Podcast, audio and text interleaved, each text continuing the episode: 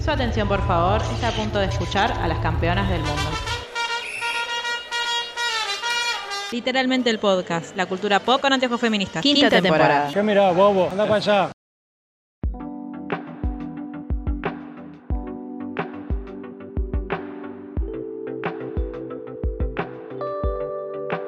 Bienvenidos a Literalmente el podcast, nuestro podcast sobre cultura pop con anteojos feministas.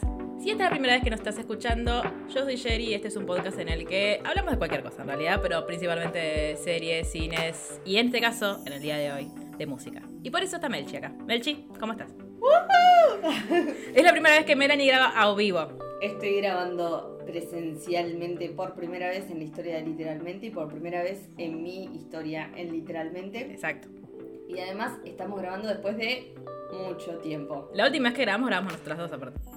Grabamos Brooklyn. Grabamos Brooklyn. ¿Eso lo grabamos a distancia? Lo grabamos cada uno en su casa. Ah, no me acuerdo. Así es. En mi mente Eh, fue acá, no sé por qué.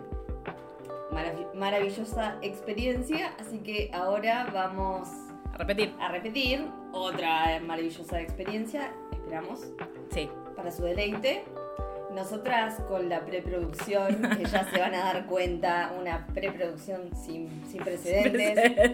Eh, la disfrutamos muchísimo, así que esperamos que nos escuchen y disfruten con nosotras. ¿Qué vamos a grabar hoy? ¿De qué vamos a hablar? Hoy vamos a hablar de, iba a decir Sour. Porque son tus ganas porque, de volver a hablar de Sour. Claro.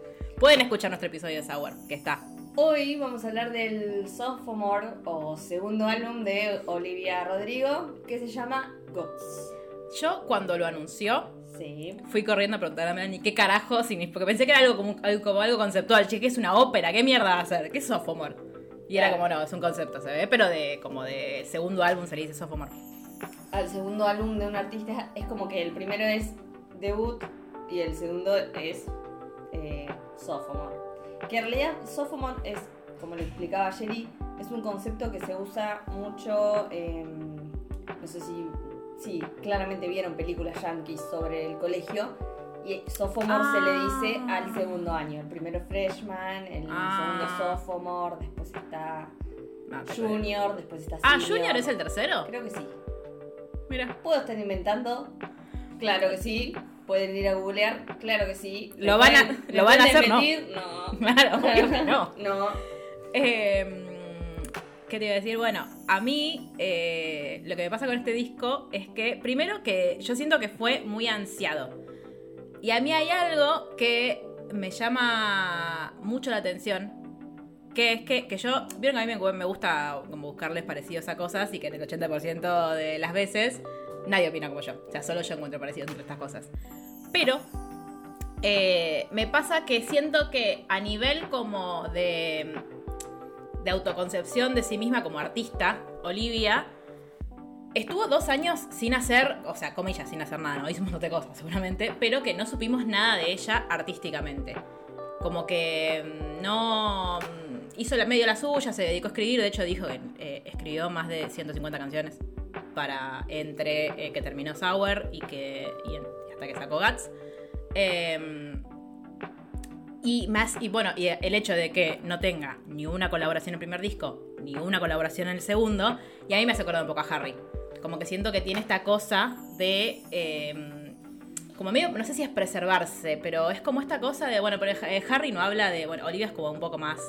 Es centennial Olivia, ¿no? Yo me pierdo en estos conceptos. Eh, sí, Es centennial. sí. Em, como bueno, e- ella por ahí sube boludeces a Instagram. eh, a Harry no se le cae una historia, ni porque muera. Eh, Harry, si nos estás escuchando, una selfie dos por Subí tres. algo, papu. Ca- dale. Mel se va a reír igual de tus entradas. O sea, vos, que eso no te detenga, por favor. ya igual, ya estás mejor o no, ¿Con qué? ¿Con Harry? con Harry. Yo me enojé con Harry no por lo de Ted Lasso. Lo de Ted Lasso fue como la gota que rebalsó el vaso. A mí había un montón de cosas que no me estaban gustando. Eh, lo amo artísticamente y One Direction místicamente para toda la vida. ¿Era tu fab de One Direction, No, Harry? no. ¿Quién era tu fab de One Direction? Primero Zayn y después eh, Niall. ¿Zayn, en serio? Sí, Zayn. Yo igual no vi, Yo viví muy cero. de Zayn. pero Yo viví cero la, la onda One Direction. O sea, no me pegó ni en pedo, pero yo era más grande. Eh, entonces, como que no.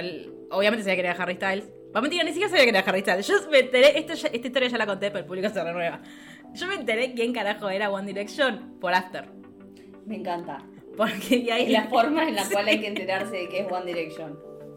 Y después ahí dije, tipo, pero ay, pero Harry es tipo es esta persona tan horrible. Y me dijeron, no. De hecho, está muy enojado, o sea, están todos muy enojados con Anatod. Claro. Igual, yo lo consideraría un goal en mi vida si fuese Anatod, porque por lo menos saben que existís.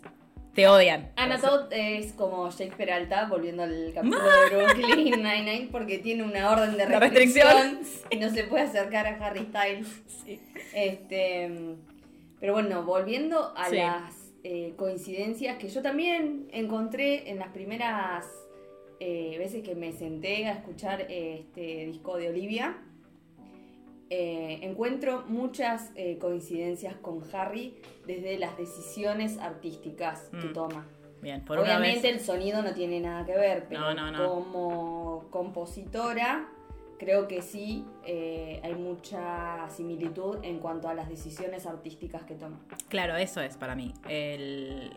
No sé si es, si es lo correcto decir la manera en la que lleva adelante su carrera, pero siento que tienen muchas cosas en común. Y siento que, ¿te acordás que, no me acuerdo si... ¿Vos estabas cuando grabamos el... sobre Harry, sobre el disco de Harry? No, no, me, no me acuerdo. Lo hemos hablado, o sea, sé que lo hemos hablado nosotras, pero no me acuerdo si fue afuera del aire o en el aire. Puede ser. Eh, porque aparte, a mí lo gracioso de, nuestra, de nuestras preproducciones es que siento que podrían ser un podcast. Porque nosotros nos, nos ponemos a pensar cosas y después, uh, esto estaría bueno para hablar al aire. Eh, que es que en el primer disco de Harry, siento que uno ve mucho, o sea, se notan mucho sus quienes lo inspiraron o tipo quiénes fueron sus referencias musicales. Y después él ya empieza como a en- a encontrar, a buscar como más personalmente su sonido. Yo siento que en Olivia acá todavía vemos mucho cuáles son sus referencias musicales. Que para mí es- este álbum fue mucho más exploratorio que Sour. Eh, al menos como sonoramente ya vamos a hablar de eso que a vos tanto no te gustó. Eh, pero siento que, eh, que me pasó un poco lo mismo de sentir como, ah, esto me hace acordar a esto, como esto me hace acordar a esto.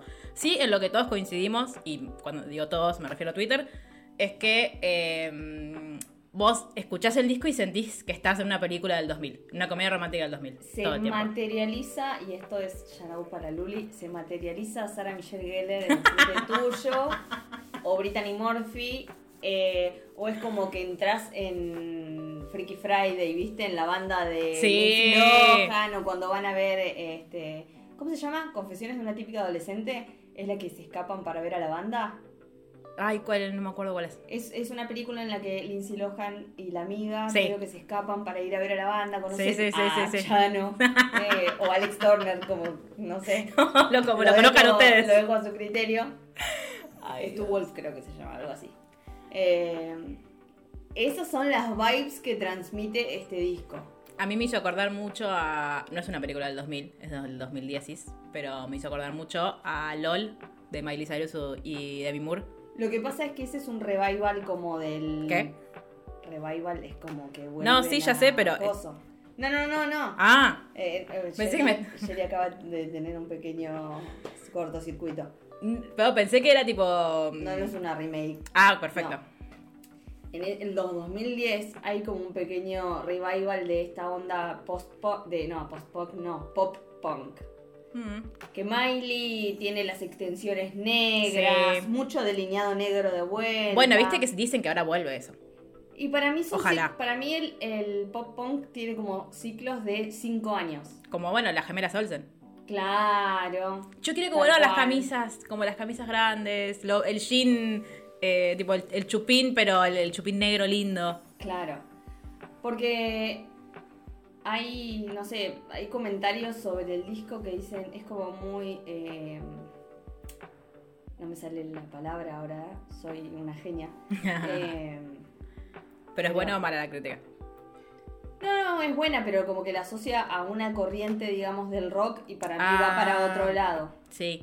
Es que no sé si. Grunge. Para mí no es grunge. Ah, sí, me acuerdo que lo hablamos. Eh, a mí lo que. Primero lo que me pasó fue que. Hacía como hablando en, Antes de meternos ya de lleno en el disco, como de, bueno, cómo fue, tomó todo este proceso. Primero, amagamos un millón de veces entre que sacó Sour. Hasta ahora, Sweet. Éramos como el, momento el momento más desquiciado de la Swifties de Five Holes in the Fence. fue eh, todo este tiempo, eh, que de hecho a Olivia le preguntan por Sweet en una de sus entrevistas a- cuando estaba promocionando Bats. Y ella dice, yo supongo que en algún momento, tipo, si estuviese eh, como locamente enamorada, haría un álbum que llame Sweet. No me pasa y yo escribo sobre las cosas que me están pasando. Eh, y después nada, estuvimos ahí como muy pendientes todos, tipo, che, se viene o no se viene. En un momento empezamos como a decir, che, ya algo tiene que pasar porque ya habían pasado dos años, que es como medio el tiempo prudencial, que salvo que seas Lord, que se toman los las artistas para volver a sacar discos. ¿Cuánto tenemos que esperar ahora para que saque Lord de nuevo? Un disco de Lord es como un mundial. Claro. Solar Power fue Rusia 2018. Ay, o sea, para, bueno, le viene su, su Qatar entonces, próximamente. Ojalá. Co- Coronados de gloria. Y, escuche, pero Melodrama de no fue su Brasil 2014. No, Melodrama es su México 86. ¡Uh! Heavy. Melodrama es el mejor disco de pop eh, triste de la historia. Eh, tuve que hacer la aclaración de triste, porque Mm. el mejor di- álbum pop de la historia es 1999, que ya se viene, ya se viene. Sí. Este, Cuidado con las filtraciones porque hay muchas. Sí, sí, sí. Eh, Silencienlo de todos lados. Silencien absolutamente todo. Eh, Em, Bueno, nada, eso, venía como ya decíamos, coche, Olivia me dio que ya es momento. Y un día para el otro anuncia, quizás, eh, yo en un momento dije, ¿acaso Macarena ha tomado control de la carrera artística de Olivia Rodrigo? Porque anuncia un single llamado Vampire. Yo quiero creer que ella no es tan desquiciada, aunque un poco sí, como para creer que nos dejó un easter egg de que te acordás que sus AirPods, va, sus audífonos de, los, recitales eran de Edward Cullen. Yo no quiero, no quiero creer que ella es tan desquiciada de ese tipo, che, yo les dije todo el tiempo como se iba a llamar el próximo single y ustedes nunca se dieron cuenta. Em, bueno, y sacó Vampire, que a vos es una de las que más te gustó del disco, ¿o no? sí, yo creo que están muy bien elegidos los singles Muy. del disco. Muy. Muy bien elegidos. A diferencia de otras. A diferencia de otros artistas. eh, que la amamos igual. Sí. Sí, por eso los discos de Taylor Swift te sorprenden. Son, porque no tienen nada que ver con los singles. nada que ver, tipo, pero para nada. Em, Vampire me voló la cabeza, eh, lo escuché una sola vez y dije, esto es fantástico, esta piba es fantástica. Que después no es lo que me pasó con el álbum, lo tuve que escuchar muchas veces para que decante y me guste o rescatar cosas. Pero lo primero fueron los singles. Me parece que al ser esto es muy de Centennial, creo que tienen eh, la mirada puesta en TikTok. Sí. Y no lo digo como algo negativo, ¿eh? Porque primero soy una enferma de TikTok, me la paso todo el tiempo que puedo ahí, me gustaría pasar más tiempo ahí, pero tengo, soy una persona de casi 30 años que tiene un trabajo. Claro. Somos time. las adolescentes de 30 años a las que le hablo Rodrigo. Exacto. Eh, entonces, para mí, el tema de tener que posicionar un tema en TikTok y ustedes me van a decir, bueno, pero no todos los temas de TikTok están buenos, algunos son una reverenda poronga. Bueno, no. Tienen que tener algo que enganche a la gente en cuestión de 30 segundos, 60 segundos. Entonces, eso es maravilloso para la elección de un single. Que principal, o sea, su principal objetivo es captar la atención de la gente para que después vaya y escuche el disco si le gusta. Captar la atención para que la gente que quizás no escuchó nunca al artista se interese y arranque por ahí. Exacto. Eh, por eso la verdad es que eh, quien sea que hace el trabajo, eh, yo creo que ella tiene mucho que ver con eso. Este, lo felicito, porque son muy buenos. Los que salieron antes del lanzamiento del disco, sí. que son Vampire y... Bad Idea. Bad Ah, Right. Idea, que me encanta. A mí me gusta más Bad Idea Right que Vampire. Eh, a mí Vampire igual me encanta. O sea, son claramente. No sé si. Bueno, ahora le pelea un poco eh, The Grudge, que es mi favorito del Sí. disco. Pero son las que. O sea, Bad Idea Right tuve una semana que la escuchaba tipo. O sea, me pone. Primero me pone muy mal humor, porque Sí. es una canción para eso. Me gusta que ella, cuando daba entrevistas antes del disco, que le preguntaban, tipo, che, bueno, ¿y vos cómo lo definirías al disco? ¿Qué. Cómo, cómo lo catalogarías? Y ella decía, me- o sea, yo igual tenía ganas de decirle a Olivia, dale, cuando decía tipo, eh, Gatsby, buah, dale, o sea, decime algo más.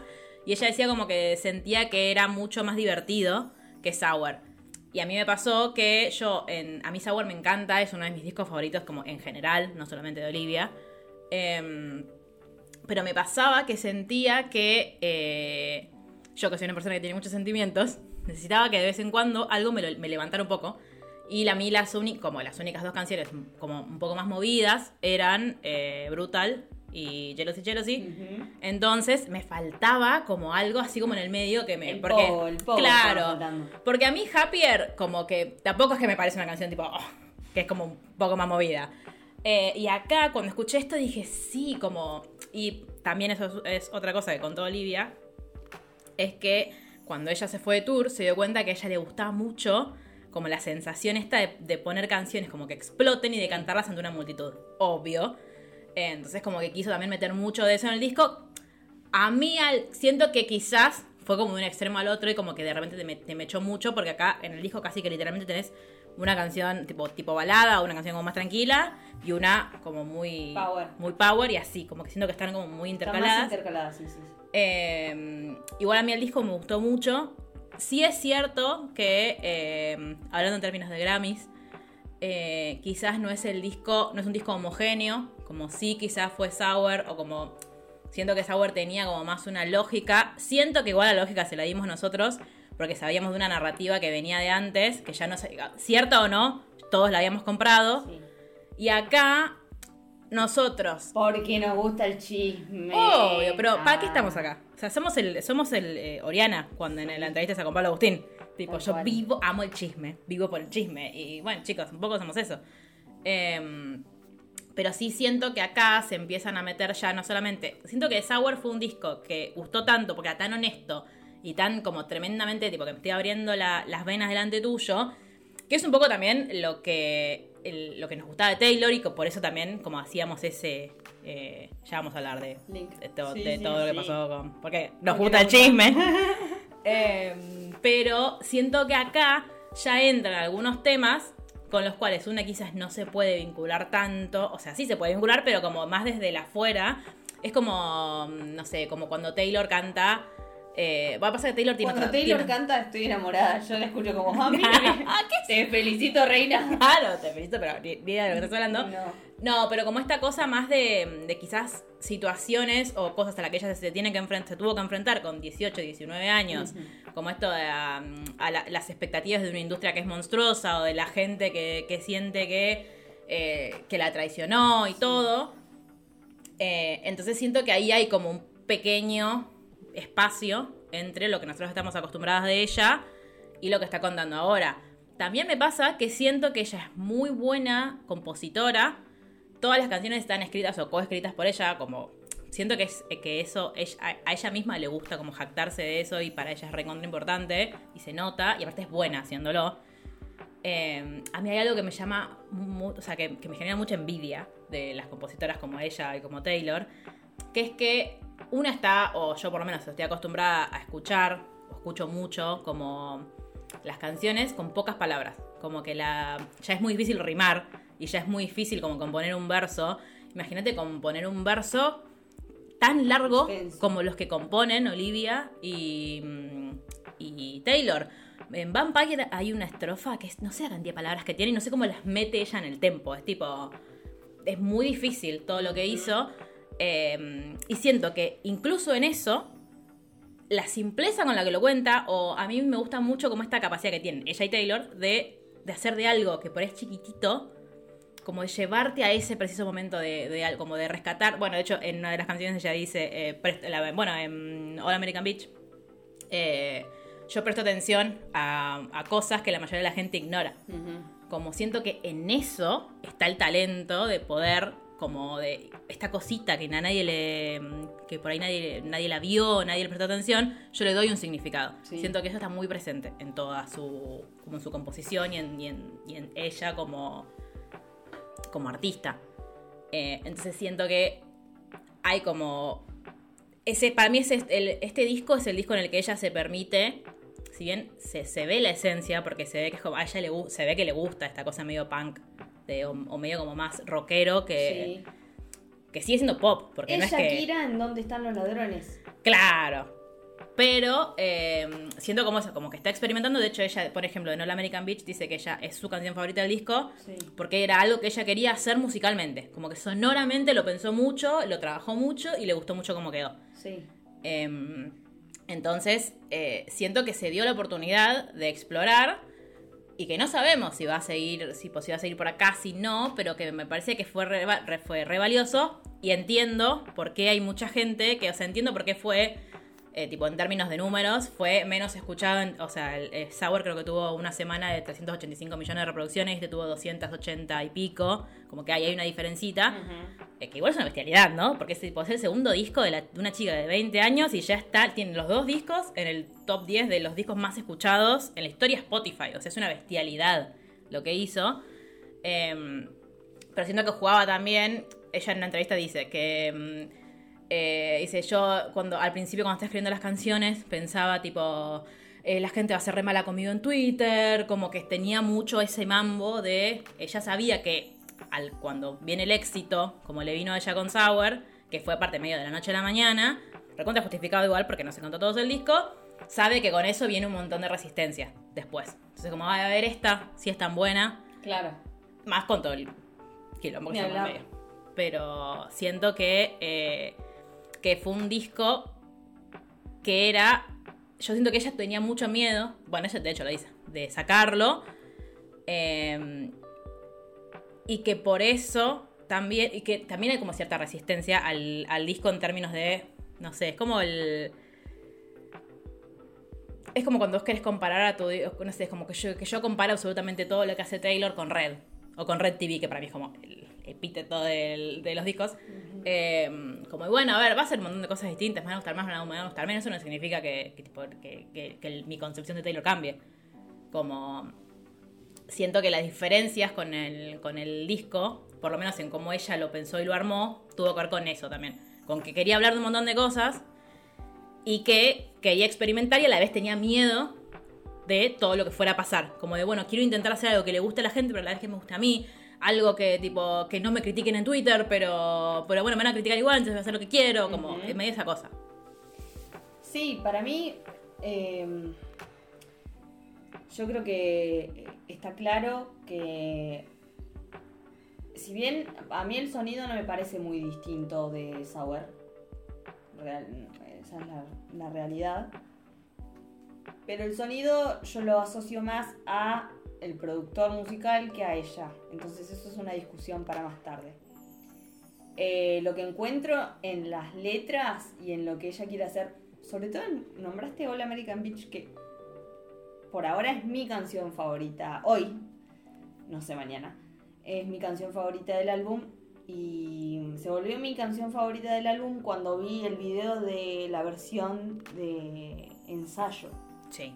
Eh, y me volvió loca porque además de ser una gran compositora, tiene una calidad vocal y un rango Es vocal tan amplio que si vos escuchás el álbum no lo puedes apreciar. Entonces cuando esta chica agarre y haga versiones unplugged de estos temas, la va, a des- la va a descoser por completo. Porque lo que puede hacer con su voz es impresionante, realmente. Entonces capaz que en el álbum me molesta un poco algunos efectos vocales que le ponen, que no son necesarios y que ensucian un poquito a las canciones.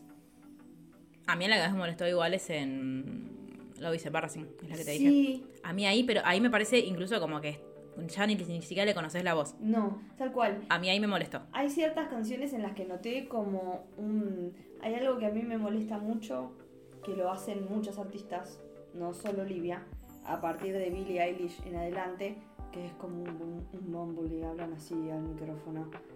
Y yo, que soy una persona que ya tiene encima más de 15 años de usar auriculares Ay, más sí. de 16 horas por día, eh, como que mi oído y mi cerebro no, no procesan lo que está pasando. Entonces me cuesta mucho conectar con ese tipo de música. No me, no me llega, pero no es que no me llega porque no me gusta. Eh, di- directamente no la puedo procesar y esas partes son las que no me gustan tanto. Yo siento que desde sí tiene un montón, como decíamos, tiene en cuanto a cómo se conduce con su carrera, tiene un montón de similitudes con Harry en su mm, gran capacidad para hacer letras este, bastante complejas y esto, ¿no? De situaciones que capaz que decís, hoy fui a comprar un patty y la mina te hace una épica, claro. Eso es, le mete. es- puede ser Argentina. Le mete Claro. épica a todo. Eh, en eso es muy parecida a Taylor, pero después en la forma, yo creo, de sentir sus canciones y de expresar eh, lo que está queriendo decir, yo veo la influencia de Lord. Que habían dicho que había una interpolación o algo así, que yo no la pude escuchar hasta ahora, no, no, no la casé, es la verdad. Pero yo hay temas que escucho y escucho una influencia muy grande de, Lord. eh, que me gusta mucho, pero que al, al mismo tiempo no llega a ser una influencia tal en la que vos decís, ay, está haciendo lo mismo que Lord, ¿entendés? Claro. Quizás con el tema de las letras y lo, en lo que se parece a Taylor, sí es muy parecida a Taylor. Pero en, en lo demás, no. Pero no podríamos decir que es como una genera justamente como es una generación de compositores que creció escuchando a Taylor. No, la influencia va a ser eh, Es como, es como si abrieras. inevitable incluso. Es como si abrieras una nueva. No, no es, no es una escuela musical, pero una corriente, siento. Sí, O sea, siento que por ahí en, en Olivia quizás es más explícito porque ella lo dijo. Quizás después, si empezamos a prestar atención, Pero- de acá a unos años, eh, veamos cosas así. Pero hay un montón, hay un montón de cantantes que quizás eh, y cantautoras que quizás son menos conocidas. Yo estoy cu- escuchando mucho a Aye, eh, No la conozco, creo. que tiene el tema este con Phineas de eh, ay, no me sale, estoy muy malo con los nombres de las cosas. Forever Falls Apart, algo así es. Ay, no, de nombre Bueno, creo que no cuál es. Este. eh, Que en algún momento voy a insistirle a Jerry para que hablemos de ese disco. Bueno. Les voy a mandar un mail hablando de ese disco. Volverán los. Porque pueden volver, Sí. puede volver el newsletter de Todo todos puede los volver. discos, Todo puede volver en cualquier momento. Este. Que también es, es una eh, cantautora, es americana, es más o menos de la misma generación que Taylor. Es como mucho más indie, pero no en el sentido del sonido de su música, sino en el sentido de que eh, no le pegó, ponele, a Claro. ese nivel. Este, pero más o menos en las letras tienen el mismo nivel de complejidad, los sonidos están. O sea, es no deja de ser pop. Claro. eh, y sí, yo creo que hay una nueva corriente desde. eh, que no sé si desprende de Taylor por voluntad propia, no. pero que, que de hecho. ¿Pero qué pasa? no. pero que pasa indudablemente e innegablemente porque es la artista más influyente, por lo menos de los últimos 10 años. Sí. Eso pasa cuando sos talentosa. Pasan eh, cosas, o sea, la gente se siente influenciada por vos incluso cuando vos no lo querés. Entonces va a pasar. O que por lo menos no fue, como no fue su plan. O sea, ella es recontra maquiavélica, ya lo sabemos, porque lo dice ella misma, Claro. pero eso no está entre sus planes. Como No, que eso no. sucedió. Claro. De hecho, el, hay, bueno, ya, ya parece hasta chiste, pero todos los días hay un curso nuevo en una universidad yankee nueva eh, sobre la discografía de Taylor Swift, sobre su, su capacidad como compositora, sobre su influencia en la cultura. Sí. Yo estoy para que la UBA me llame para dar una cátedra. Sí, no sé me vos. parece full ladri. Full ladri el que da eh, Taylor Swift 101. Me parece el Perdóname, yo estoy dispuesta a darla. rey de los ladrones, porque allá las cobran encima. Claro, bueno, acá no, acá no las vamos a cobrar. Por eso. Bueno, vos ibas a ser mi, vos ibas a ser mi invitada especial a clase 1999, si querés ahora te desinvito. No, no, yo, yo asisto. Si quieren que hagamos una una versión de de las cátedras Taylor Swift, eh, literalmente las version, eh, los avisan Sí, y, sí, sí. y la organizamos. Pero ¿Cuánto le podemos cobrar? les colamos en amor. Eh, no, me quedé con lo del mumbling que decías de tipo de Billie Eilish. A mí hay algo que me pasa con, con Olivia, que no sé si es que yo estoy acostumbrada a escuchar gente que modula más, pero Olivia en las entrevistas no se le entiende No, una goma. No sé si es que es joven y los jóvenes hablan así, y, y yo soy vieja, Igual yo hablo como el, cor- como el culo, pero bueno, yo no doy entrevistas. De que tenés un podcast, pero no importa. Eh, Bueno, pero, ¿viste el final de Getting Back? Sí. Que así Sí, como-. Aparte eso es ella, tipo. Claro, sí. es realmente es- realmente está hablando como el culo, como yo ahora. Eh, en TikTok hay mucho de eso que se quejan la gente de, más edad, así como nosotras, de los De que no se les entiende. de los adolescentes y no tan adolescentes que hablan de una forma medio así, como que no abren la boca para hablar. Para mí es eso igual, ¿eh? Que no abre la boca. Pero, o sea, y es yo. una cosa de la gente, sobre todo de, de entre 15 y 20 años, sobre todo en el sur de California, que es de donde es ella.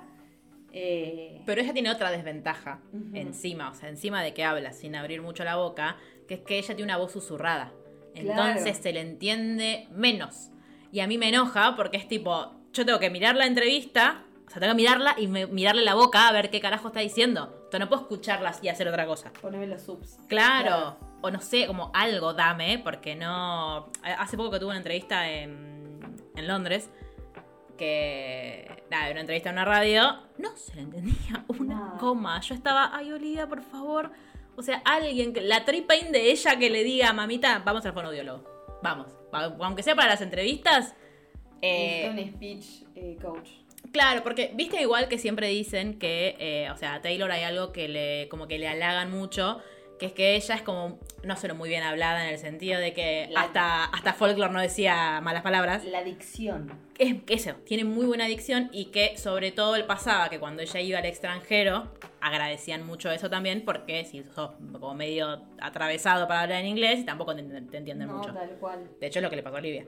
Em, pero me pasa eso a veces con ella, que me hace enojar el tipo, no te entiendo, hablo bien. O sea, me siento mi mamá. El sketch de Capuzoto de habla bien. Sí, sí, Bla. sí, literalmente. Sí. Em, pero bueno, me. Bueno, volviendo entonces a cómo, cómo fuimos. eh, ah, no, algo que quería decir. Que em, de, de cuando está todavía no sabíamos bien de qué iba a ser el disco. Ni, o sea, de hecho, todavía no teníamos disco, creo.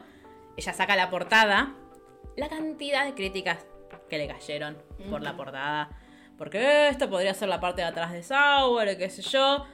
Mucha gente que también escucha a Taylor Swift y que también ha escuchado a Taylor Swift decir, es increíble como a las mujeres se nos pide que año tras año nos reinventemos y hagamos cosas nuevas y seamos personas distintas y si no bailamos, bailemos y si no sé qué.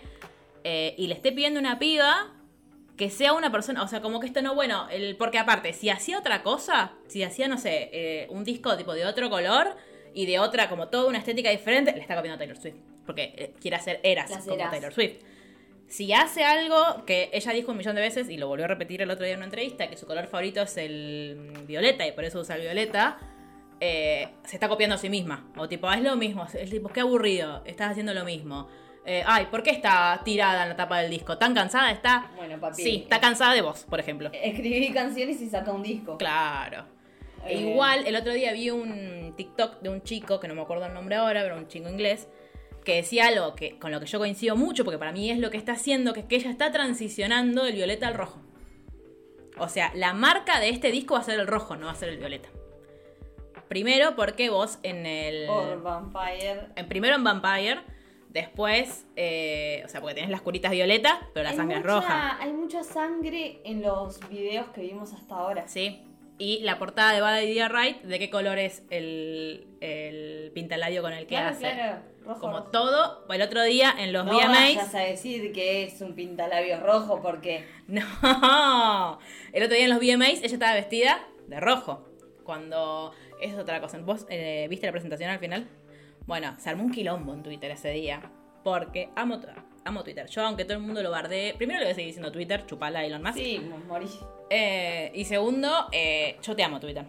Te amo porque sos un lugar tan del infierno y tan maravilloso. Sí, sí, es la resistencia del mal y del bien y donde todas las fuerzas coexisten. Sí. Pero nos Eh. respetamos en el fondo. Siento que, nos, que la gente que la gente que estamos en Twitter hace muchos años, como que El conocemos. tuitero lo entiende. Exacto. Claro. Eh, ella, viste que en el videoclip de Vampire sí lo viste. Sí. Viste que en el videoclip de Vampire ella está actuando y de repente se empieza a caer todo y la sacan y se va. Sí. Bueno, ella recreó eso en los VMAs. Lo que pasa es que la gente claramente, muchos de los que estaban ahí, no habían visto No el videoclip. Entonces, Selena Gómez tenía una cara de... ¿Qué está pasando? Y ¿Por todo el qué? mundo decía que estaba horrorizada de lo mal que cantaba Olivia Rodrigo. Y en realidad era que vos veías el escenario y claro, el escenario se estaba cayendo, tipo, de empezaron a explotar cosas, se cayeron cosas del techo, se le cayó un árbol al lado a la baterista y sale alguien, la agarra a Olivia y le dice, vamos, vamos, no vas afuera y empieza a sonar la música. Como si hubiese vivido un desperfecto técnico. Que yo cuando lo vi dije, oh, esto haciendo lo mismo que en el videoclip. video. Pero la gente no lo entendió y se asustó. Y después cantó eh, I Wanna Get Him, eh, Get Him Back, en realidad. Em, y ahí salió, bueno, ya, ya estaba vestida de rojo, pero salió ahí vestida de rojo, hizo como toda su presentación y se retiró. Porque después no la vimos más en los VMAs, nunca estuvo sentada en ningún lado, ella fue a cantar y se fue a su casa. Ganó un VMA igual por mejor edición en Vampire. Em, pero hay una cosa de. Me gusta mucho también el, el, el afiche de los, de los del tour, me parece muy hermoso. Siento que ella tiene, en eso también está recontrametida, su estética no es igual a Sour, pero yo tipo lo veo y digo, esto es Olivia Rodrigo. De hecho, Sí. hizo un rebranding de su propio... eh, Claro, como marca Olivia Rodrigo. Claro, sí, ¿no? De su, de su logo. Es distinto ahora. O sea, sigue siendo como una mariposita, pero es como medio distinto. Y en los. Yo, por supuesto, estoy suscrita, estoy suscrita al newsletter de Olivia Rodrigo porque ella me manda cartas escritas a mano. Solo a mí. Estoy Claro. convencida. Eh, yo quiero estar en el, el 0,5% de los oyentes de Olivia Rodrigo que me inviten a las, a las fiestitas como hacen en, en otros países. Yo lo voy a conseguir. Eh, esto violeta y los botones son rojos. Entonces, ahí hay una Bien. voluntad de hacer algo. Ya no va a faltar la que diga, "Esta es la misma que Pasar de Speak Now". violeta, lo voy a decir yo, lo voy a, lo voy a decir yo, va a pasar de violeta a rojo. Y bueno, Está muy bien. You go, Olivia. yo, mirá, yo siento que, y nos vamos a meter un poquito en el tema que. Que, yo- sabemos que todos están esperando. no queremos tocar. Yo creo que si a Taylor le molesta tanto Olivia, as a concept, Claro. eh, Taylor, o sea, ¿cómo viene la mano? La inventó ella, de hecho. Claro, el, el asunto es el siguiente. Eh, hubo ahí un pequeño temita con eh, regalías y eso es lo que habría eh, quebrantado la relación que tenían Taylor y Olivia Rodrigo, que al principio era como, ay, sí, mi hija, decía Taylor directamente. Mm, bueno, cuidado. Sí, y les mandó, recordemos, pues yo todavía lo busqué, sigue estando el reel, nadie lo borró. Está el de Olivia y está el de Conan, de cuando salió Fearless TV, que les mandó a ellos. O sea, literalmente los encerraron a los dos en un hotel Estaban Olivia y, y Conan Gracie y... haciendo TikToks y videos para promocionar, para promocionar Fearless TV. O sea, para mí es medio cínico de los dos lados decir, tipo, nah, está todo bien entre ellas. No, es- eso tampoco significa que ni que se odien, ni que, tipo, leí un montón de pelotudeces diciendo, tipo, no, Vampire es para Taylor Swift. Chicos, pero nunca Chicos. escucharon la canción. No, es- eso es un montón. Aparte, no, eh, me parece gravísimo también que desviemos el tema de que Olivia está hablando de una. En Vampire está hablando de un chabón mucho más grande es que una ella. relación abusiva. Claro. Están sacando el foco de un chabón que hace cualquiera para echarle la culpa a una mujer. Que está bien, probablemente no se condujo de la mejor de las formas, porque después de este tema con las regalías, que hace Taylor Swift? Agarra y le dice a Sabrina Carpenter, que vendría a ser la villana de Sour, Comillas, comillas. Ajá, agarra y le dice, vos vení para acá, ahora sos mi amiga y ahora vas a ir al tour de Latinoamérica conmigo. Algo con lo cual yo estoy completamente en desacuerdo porque me siento robada. Pero Sí. bueno, no importa. Con que me pongan a Karina la princesita Ay, por antes. favor. Paren, updates en eso. Ya sabemos que va a haber tres teloneros nacionales distintos. Por favor, te lo pido. Claro, eh, un día, Karina, te pido. Un día. Eh, Si es posible el 10, mejor. Eh, nosotros dos no sabemos, hay rumorcillos. Dice, hay Pasca Rara, hay eh, Blair, hay. ay, no me va a salir ahora. Hay otra chica. Eh, ya veo que terminamos, no sé, como cualquier otra persona. Ahora sí va a ser una sorpresa. Y hago que se no, que sean mujeres, no me rompan los No, huevos. no, no, por favor. En lo posible que sean Swifties, por favor. Claro. Eh, bueno, quizás esa no fue la mejor movida por parte de Taylor eh, para, digamos, aplacar estos rumores de pelea entre las dos. Y bueno, eh, vieron cómo es esto. A nosotros nos gusta el quilombo. Por nosotros me refiero a todos nosotros. Claro, no nosotras dos. No a nosotros Todas. dos. A todos. No se hagan. A, a- a todos les gusta el quilombo. Entonces, claro, una cosa chiquitita después se va haciendo más grande, más grande, más grande. Para mí, realmente Taylor está pasando por un síndrome de madrastra del- de Blancanieves. Es un síndrome de madrastra de Blancanieves que con- consiste de lo siguiente, por si se lo tengo que explicar. Yo no creo que haya que explicarlo, pero lo voy a explicar. Taylor es la más talentosa y la más exitosa y todo lo que termina en osa, Sí. ¿no? Claro. Y aparece esta pibita y al principio, ay, che, mirá lo que hace esta pibita, qué bueno lo que está haciendo. Y después empiezan a decir, no, y después empiezan a decir, es la nueva Taylor Swift, es la nueva Taylor Swift, Claro. y uno hace el rewind a Nothing New. Claro. Y Taylor empieza a decir, che, empieza a comprar contorno de ojos y esas cosas y se empieza a olvidar de todo lo que nos enseñó en el Salmo em, You Need to Calm Down. Claro. Se empieza a olvidar, dice, no tenemos coronas todos ni tres carajos. Yo a esta la voy a hacer mierda.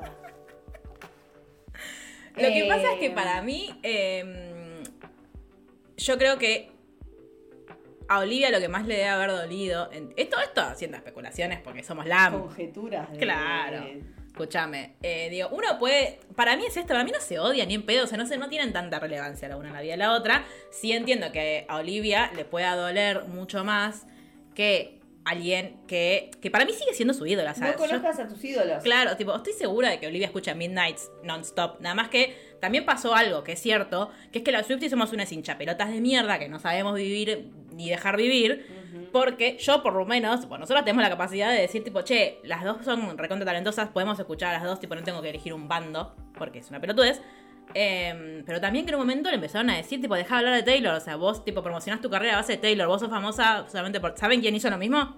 14 años atrás. Sí, sí, I made that bitch famous. Claro, o sea, déjense de joder.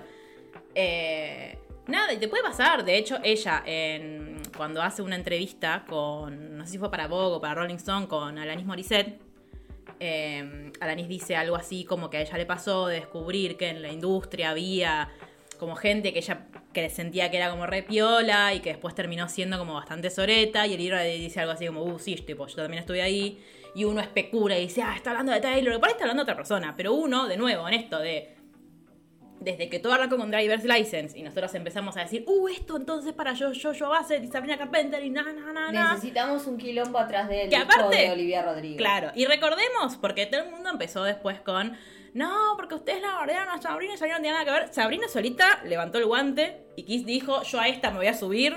Hizo una canción de mierda, porque es una canción de mierda. Es mala la canción y es, y es horrible como todo el mensaje. Eh, y haciéndole, tipo, queriendo forrear a una pibita de 18 años que acababa de sacar una canción, que jamás la mencionó y que ni siquiera le dijo nada malo. Eh, es como, digo, yo voy a repetir lo que dije en su momento, que es como Taylor, diciendo, Taylor en Teardrops on My Guitar diciendo, ella tiene todo lo que yo nunca voy a tener jamás, no está enojada con ella, está, eno- está triste porque siente que ella no es suficiente. Suficiente. Entonces, tipo, era una chica, en el medio de, de que le hayan roto el corazón, quizás por primera vez, eh, Literalmente ni siquiera te bardeó Sabrina Carpenter. Te Claro. Claro, y aparte ella ¿Sabés saltó de la quién, nada. ¿Sabés quién te va a cantar los temas? Nadie te va a cantar los temas. Nadie. Yo porque aparte no lo sabemos. No, la verdad que no. Eh, yo aparte de las le tengo un miedo a las... Vamos a cantar muchachos a las- mientras cante Sabrina Carpenter. La vamos a respetar el, el tiempo de Sabrina Carpenter, pero la verdad es que no me sé sus temas. Tampoco me interesa aprendérmelos. No. Eh, muy bien, o sea, me pone muy contenta por toda la gente si que a está contenta. le gusta Sabrina Carpenter, perdón, pero. Claro. no- No, para, para gustos los colores, como dicen nuestros amigos de España. Claro. Eh, a mí no me gusta y a mí me pareció muy horrible todo lo que hizo en su momento. Eh, entonces, como que bueno, está bien. ¿Estás viviendo tu sueño? Bien por vos, mamita. Pasala bárbaro. Ojo con lo que decís en las outros, porque te vamos a buscar. Bueno, pero ¿no te parece que la movida de prensa que en su momento fue muy buena para Sauer eh, está siendo muy perjudicial para Gots? Eh, Es como que están pidiéndole que repita ese patrón de, bueno, tiene que haber un escándalo atrás de este álbum. Sí. Es como, mm, siempre vamos a volver a Taylor, claro, porque somos Swifties. Swifties. Em, pero es como el patrón de Taylor de, ay, siempre canta sobre los ex. Sí. Em, Que incluso lo, hace- o sea, lo hacemos las mismas Swifties, ¿eh? Claro. Como tipo nosotras buscándole el pelo al huevo. Es lo que estamos esperando. En folklore, ¿te acordás que la- tipo, estábamos como, ay, a ver, ¿y esto entonces? Y bueno, chicos, esto estoy inventado. No, o sea, salvo mm, Invisible String, que bueno, no salió bien. Que ahora está arruinada por Para no siempre. uno, sino dos Por dos shows. No, Dios, no se Eh, puede, ¿ves? No hay ni un no hay varón. un varón en el que se pueda confiar. No, realmente. No. Bueno, Algunos están bajo probation. claro, Andy Samberg, Sí. eh, Paul Mezcal, Jason Sudeikis. Jason Sudeikis. Sí. No voy a, voy a nombrar, no voy a nombrar al otro porque, porque te respeto. Tom Holland. No, no ese. ¿Quién? Enrique, perdón, yo lo amo. Harry. Sí. Harry no te pasa la probation, pero en vos. Eh, eh, pará, perdón. Eh, Andrés Lasaña. Andrew Garfield. Me se puso mal. Sam Claflin. Sam Claffey, no, no pasa. ¿No? ¿No pasa? No, no, no. Vamos a hacer un capítulo de literalmente. Varones que Haciendo pasan la lista. probation. Varones que pasan la probation de. De literalmente. No, sí. Es como el. De- es de- como el test de Blechdale, pero nuestro. Some men. claro. Pero bueno, sí, sí siento que. eh, Paul Que perdón. Esto soy, soy una mala persona. Tenemos que hablar de Olivia Rodrigo. Tenemos Sí. que hablar de Olivia Rodrigo. Pero Paul Mescal tiene esa foto con Phoebe, con ah, Fabi Puentes Sí. en la gala del Met. Que parece Ay, que está muy feliz al lado de Phoebe Bridget y en realidad la está mirando a Daisy Ah, Edgar sí. Ay, no, no, no. Así que no sé si es pasa la tremendo. probation. es tremendo. No, bueno, no sé. Está en probation, claramente. No claro, bueno, bueno, está bien en el concepto. Sí. Ay, una chica una vez citó, ese, citó esa foto y puso literalmente mi, mi mayor miedo en el mundo. Qué terrible, terrible. Y qué terrible, o sea, no solamente qué terrible que suceda, qué terrible que todo el mundo lo vea, porque tipo es, son es Phoebe Bridgers. Bueno, pero ¿saben a qué nos lleva esto? A una canción de Olivia Rodrigo. Mhm. Porque ahora nos está pasando eso. Tenemos eh, un momento de la vida, hay un momento de la vida, hay una canción de Olivia Rodrigo, Sí. porque algo que también escuchamos mucho, o leí y leímos y esto, es como esto de la falta de eh, conexión con lo que está diciendo en el álbum, o como una falta de sentido en el álbum. Y por mí no sé qué están escuchando, porque tiene muchísimo sentido, tiene muchísima cohesión, y le decía a Sherry, eh, antes de prender, que para mí tiene dos ejes centrales el álbum. El primero son las expectativas, expectativas personales de Olivia, expectativas sobre las mujeres, expectativas que las mujeres tienen eh, sobre las relaciones, sobre su aspecto físico, sobre su futuro, sobre su carrera, etcétera, etcétera. Y el otro eje es la decepción, Sí. o cómo te bajan de un ondazo todas esas expectativas. Eh, por eso para mí All American Beach es mi canción favorita y me parece como brutal el inicio perfecto para el álbum porque es la canción que es como el sumario de todo lo que vas a escuchar. Sí. En All. American Beach está describiendo básicamente esto, ¿no? Todas las pretensiones eh, que se ponen eh, sobre las mujeres. Sí. Y ella está diciendo, soy todo esto que es todo lo que ustedes quieran que sea.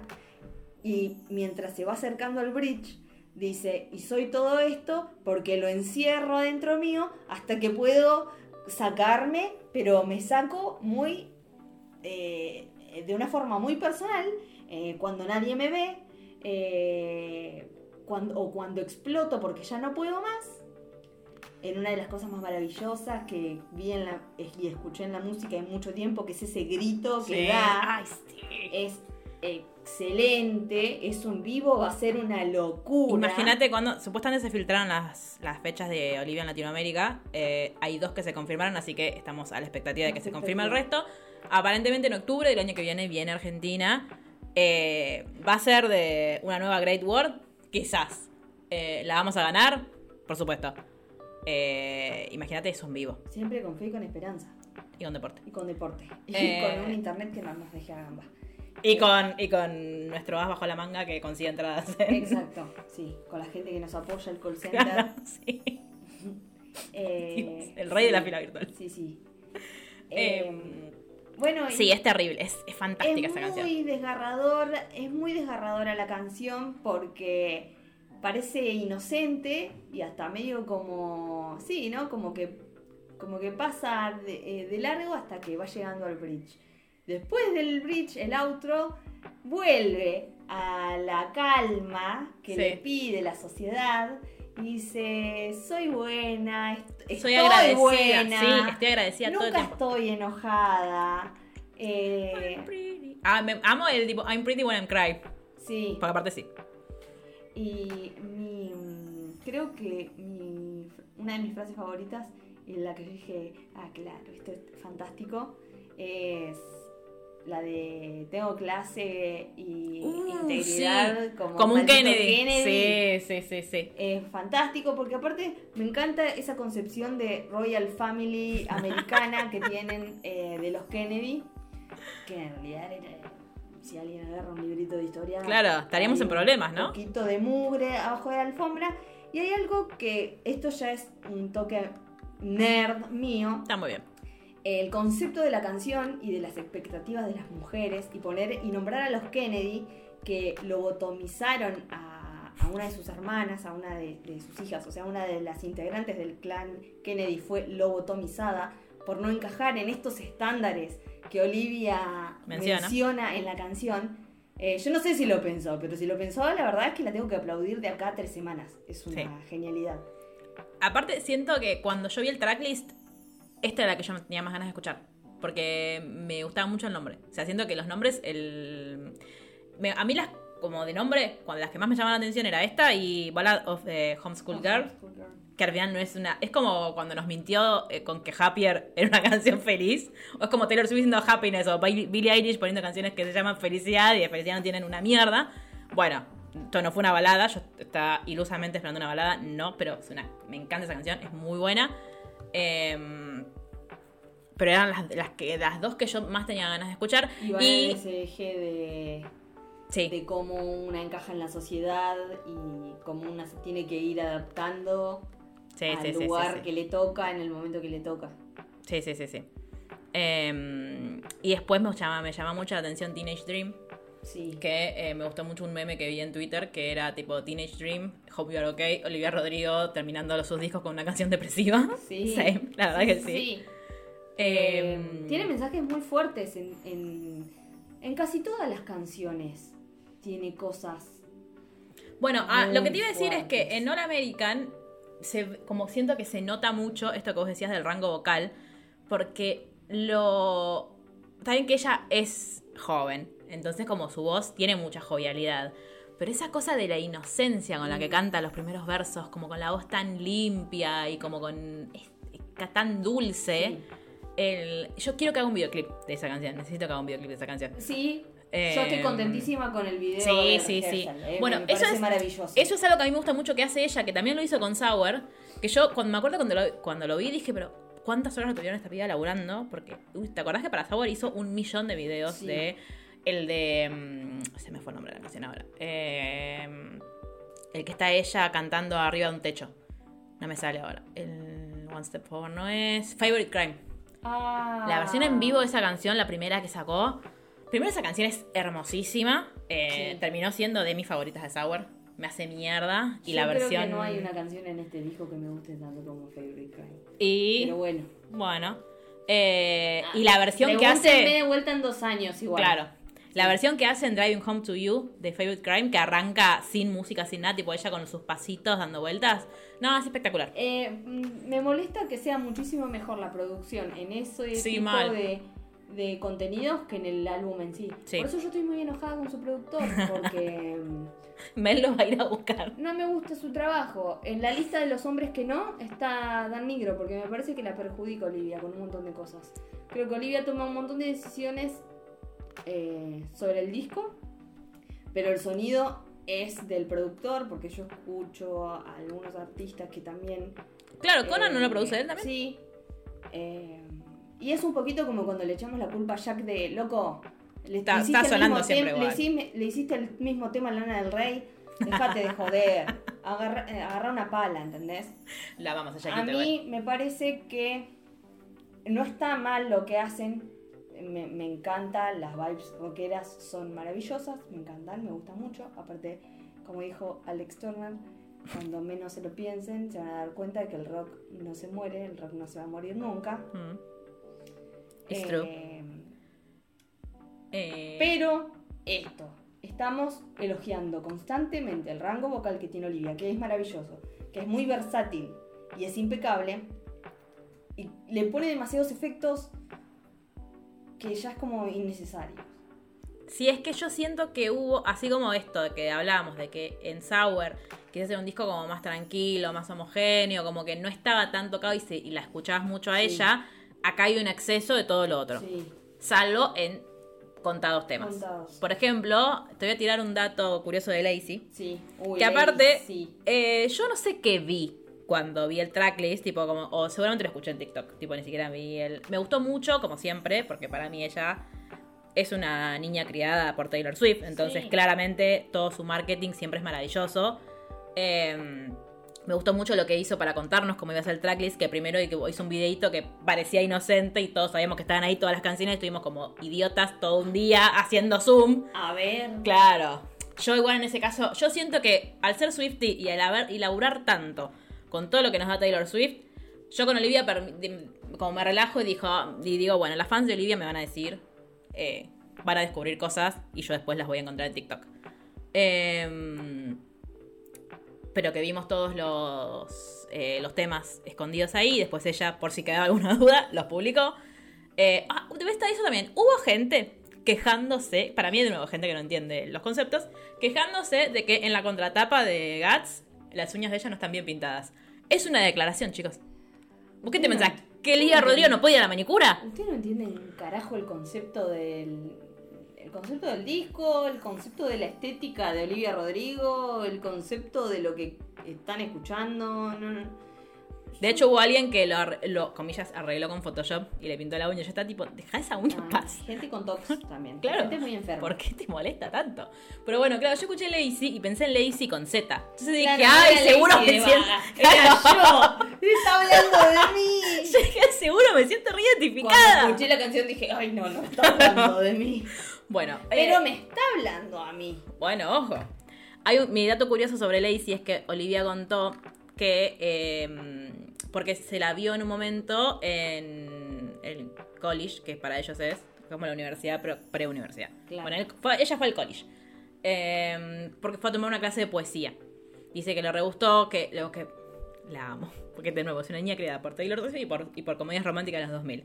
Dice que ella cayó a la clase con, con su libreta y su, y su lapicera y que todo el mundo a su alrededor empezó a sacar computadoras, eh, iPads y Claro, que se sintió... en el año 2023 de Pero nuestro dice, señor. me sentí Reese Witherspoon legalmente rubia.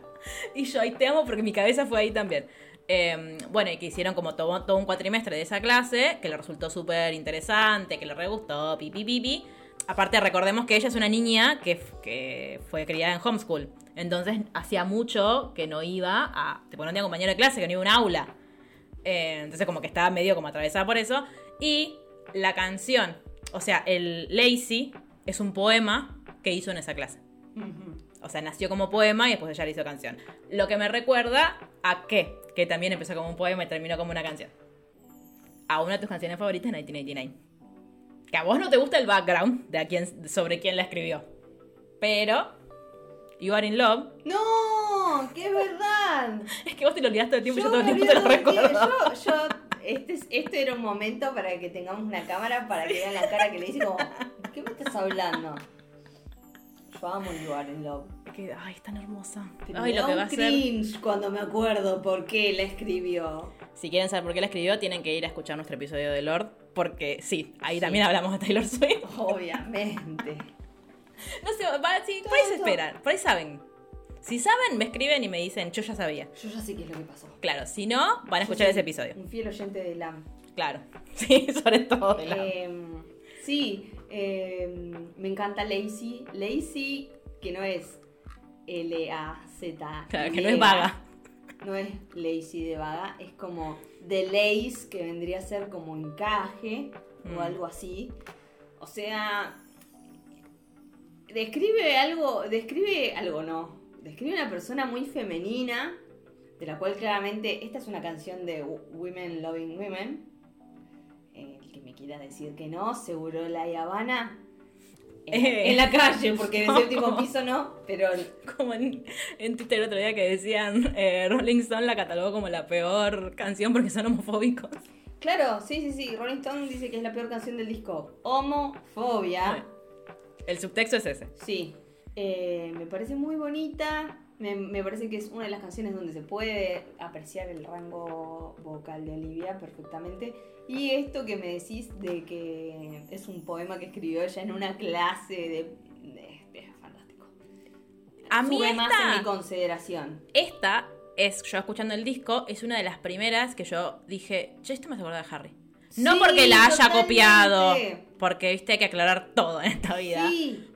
Pero yo la escucho y digo, esto me hace acordar. Y no me puedo acor- no me doy cuenta de qué canción es, pero siento que. Ya les vamos a decir a qué canción es. Sí. Tiene vibes de. eh, Siento que es de, de, de es de Harry 1 Harry. o Harry 3. Claramente no es de Harry 2. no es de Harry No es de 2. Fine Line. No es de Fine Line, no. Para mí es de Harry 1. Sí, estoy casi segura. Eh, Es más, voy a tiene buscar. como la cadencia de Ever Since New York. Pero no se parece ni en pedo. No, ¿eh? no, no, es la- es como la vibra. Esa vibra como. Quizás en Fine Line puede algunas canciones, las canciones más, las canciones que tienen la- los audios de Camille. Ah. eh, Pero no, va, no, siento, siento que no me hizo acordar tanto eso, porque no me odien. Pero a mí. Fine Line es el que, de los tres, es el que menos me gusta de Harry. O sea, a mí, mi, mi, mi favorito sigue siendo Harry Styles. Harry Styles. Me parece un discazo, eh, que aparte envejece muy bien. Eh, y mm, bueno, por obvias razones, antes era Harry Styles, Fine Line, y después eh, Harry's House me robó el corazón. Matilda me hizo verga. Harry y House, dije, bueno, es un disco que yo lo escuché enojadísima con Harry y desde que lo sacó hasta que Taylor sacó lo próximo que sacó, claro. eh, lo escuchaba todos los días, llegaba a mi casa y ponía Harry House porque, y decía, ¿qué tipo de hijo de puta, loco? Yo no lo...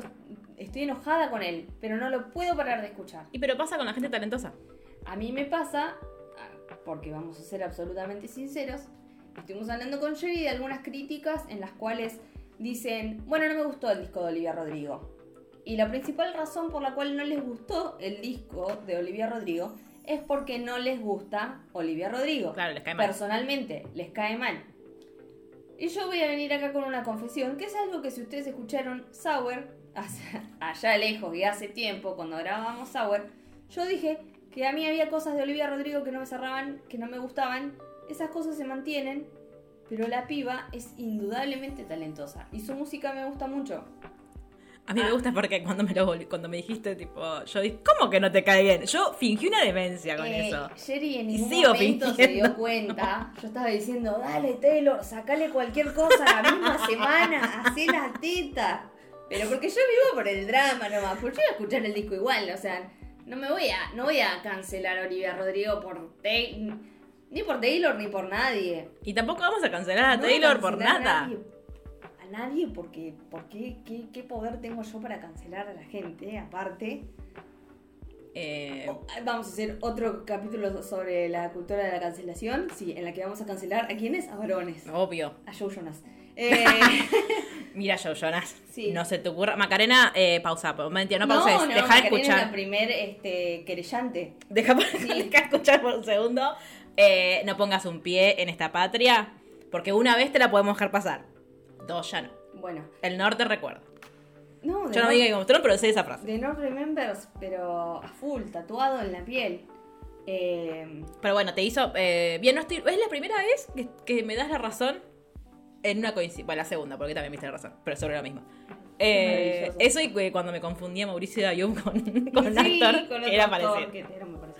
Eh, pero a mí Lazy es una canción que me gustó, la, la verdad que la primera vez que la escuché no le presté atención a la letra porque estaba muy perdida en... Aparte, me acuerdo... ¿Qué dice esta nena? No se No, entiende. no, no, pero porque está muy perdida en la música. Yo estaba como, ay, qué lindo esto. Como- Es súper relajante. Sí, y aparte la escuché a las 7 de la mañana, yendo al trabajo. No o sé sea, si yo salía... No, pero ¿sabes qué? Yo estaba saliendo del subte. Por donde yo trabajo, hay tipo, hay, o sea, hay edificios, pero como muchos menos. Entonces, como que está, había solcito ese día, me acuerdo. Entonces salí del subte, me dio el solcito, yo tenía que caminar cinco cuadras hasta mi trabajo. Y fui caminando, o sea, una cuadra fui con esa canción. Y yo iba como. Ay, qué lindo esto. Como. O sea, ¿me podría dormir al sol con esta canción? Sí, absolutamente. Y me parece. eh, después cuando la escuché, porque claro, después vi a todo el mundo diciendo, eh, no sé, que Rolling Stone, que no sé qué, que, que Olivia Rodrigo salió del closet, que no sé qué. ¿qué me perdí? Olivia Rodrigo salió del closet. Eh, Eh, dejen de sacar el closet de la gente, igual, o sea, dejen, que la, a dejen ver. a la gente en paz. Puedo escribir una canción desde esa perspectiva y no hacerlo. Es como, es como dijimos de de folklore, que es una epopeya. Eh, Mm. Bueno, para, pero mí, para mí, a mí me parece muy hermosa. eh, habla desde este punto de vista de. Incluso ponerle que sos homofóbico o ciego o no, o no querés escuchar y no querés eh, entender. Vamos a sacarle el, el género del todo. Mm, Vamos a hablar de no binarias. mm. Es como esa sensación de mm, enamoramiento en la cual la otra persona es tan atractiva y embriagante que lo único que podés hacer es estar atrás de esa persona y toda tu existencia está puesta en el enamoramiento que sentís por esa persona. Y en las últimas estrofas te tira ya te odio, tipo, te amo tanto que te odio, porque no Mm. puedo pensar en otra cosa, porque no... eh, y esto, es como, es una forma de capturar el enamoramiento muy bella. Pregunta. Como piropo, Sí. reencarnación de, de Brigitte Bardot. Es el Está- mejor piropo que escuché. Está a la altura, está a la altura de tener la sonrisa en sueño de James Dean. Sí, Lo que nos lleva siempre a Harry Styles. sí. Eh, aparte, primero, eh, si quieres. Cosa, o sea, entendí la referencia. Sí. Eh, de Yo James Dean no lo había yo cuando entendido. escuché eso dije. Aparte, imagínate, es como cuando Taylor dice, tipo, es, es la clase de libro de, que, que no puedes dejar de leer. Sí. Es como, señora, o sea, quiero, que me, quiero ese piropo. Pero eso es como eso, como que el perfume que queda, tu perfume que queda en el aire, voy atrás de, de tu perfume que queda en el aire, esas cosas como eh, tal cual. Bueno, viste que hay... Si no quieren creer que es sobre una chica, Claro. aunque claramente es sobre una chica, Crean que es sobre el amor crean que es sobre el amor, porque es una descripción muy, muy clara del enamoramiento, que nos lleva a otra descripción muy clara y más nihilista y más eh, descreyente del enamoramiento, que es Love is Embarrassing. Ay, Dios, qué canción. Pero antes, de te- antes quiero decirte que hay una mm, hay un rumor, hay una teoría de fans que dicen que Lazy es sobre Gracie Abrams. Ok, esto es información de... De último momento. No, no, no, información eh, que a Magarena le va a interesar mucho. Eh, sí. Igual eh, di, o sea, lo que yo lo vi en TikTok, obviamente, pues es mi nueva fuente de información. Eh, primero porque, la- o sea, la- como lo más obvio que es que dicen que Lazy y Gracie riman, entonces como que tiene que ver con eso. Bueno, está bien. O sea, como, para que veas cuáles son como los... Pero después, como hay, te- hay partes de la canción, por ejemplo, lo de lo- los moños, Muy tipo ribbons in your hair. ¿no es? Bueno, pero quizás es como esto, como el concepto. Y de lo, Taylor es más literal. de lo que, claro, de lo que sí, sí. Pero no, hay, no existe, o sea, vengan a discutir conmigo esto, no ex- o sea, no, ni en pedo, no me lo discutan porque no van a tener razón. Eh, no existe un mejor piropo en el mundo que tenés la sonrisa, la mirada de James Dean, no existe, no lo busquen, no existe ni existirá jamás. Volviendo a esto, hay una cosa que. Me, Marilyn me está poniendo caras. Quiero dejar constancia de esto. No, Macarena- estoy pensando en Tom Holland, perdón. Eh, no, no, no. Eh, Me, me bueno, para me aplicar. disocié un Puede aplicar. Ahora que tiene el pelo largo, puede aplicar. Que se ponga remeras Me- blancas. me sí, la Y- suya. y Por bueno, eso- bueno, le vamos a hacer un edit de TikTok con, con Style. Me disocié un momento. Pero eh, dice eh, en un momento de la canción, porque la gente es mala, en un momento de la canción dice, vos tenés la única cosa que yo quiero, o la única cosa que yo quería, que para mí claramente habla como esta cosa del enamoramiento, pero la gente dice que es porque Gracie sí fue telonera de Taylor ¡Ah, naca! y también fue telonera de Olivia. De hecho eran re amigas, yo que siento que son amigas todavía, no siento que Sí, no sé si se pelearon o no. La Eh, verdad es que... De hecho, Gracie fue la primera que abrió para Olivia y hicieron la Sour Prom juntas. Claro. Juntis. No, loco, si acá, si van a inventar chismes, por lo menos que tengan sustento o que, o que sean interesantes o que, o que por lo menos prendan, que tengan Claro. verosimilitud. Eso es una. es una boludez. Pero si a Maca la hace feliz, podemos. Maca es esto, es, eh, no, no importan las razones. Es- No, obvio, obvio. Hay rumores que son about Gracie. Bueno, y ahora sí, vamos a eh, is Embarrassing. Embarrassing. Es un temazo. Que es un gran tema porque para mí toca el, es el mismo eje que es enamoramiento, Mm. pero del lado medio cuando ya se te pasa el enamoramiento y decís, Uh, las mira las boludeces que dice. mira este gil de mierda. Sí. No, pero para mí es el momento en que te acostás a dormir y te acordás, como te viene el flashback Ay, de, mira la mirá pelotudez hice". que di, lo que hice, o sea, ¿por qué me gustaba este? Es como para mí, lo hablaba con Sherry recién, Sherry, no sé si pensabas esto, que era como una misma persona y describir distintas situaciones. Para mí no es una sola persona, sino distintas situaciones. En el primer verso es esto de conocer a una persona un mes y ya sentir que es el amor de tu Ay, sí. vida.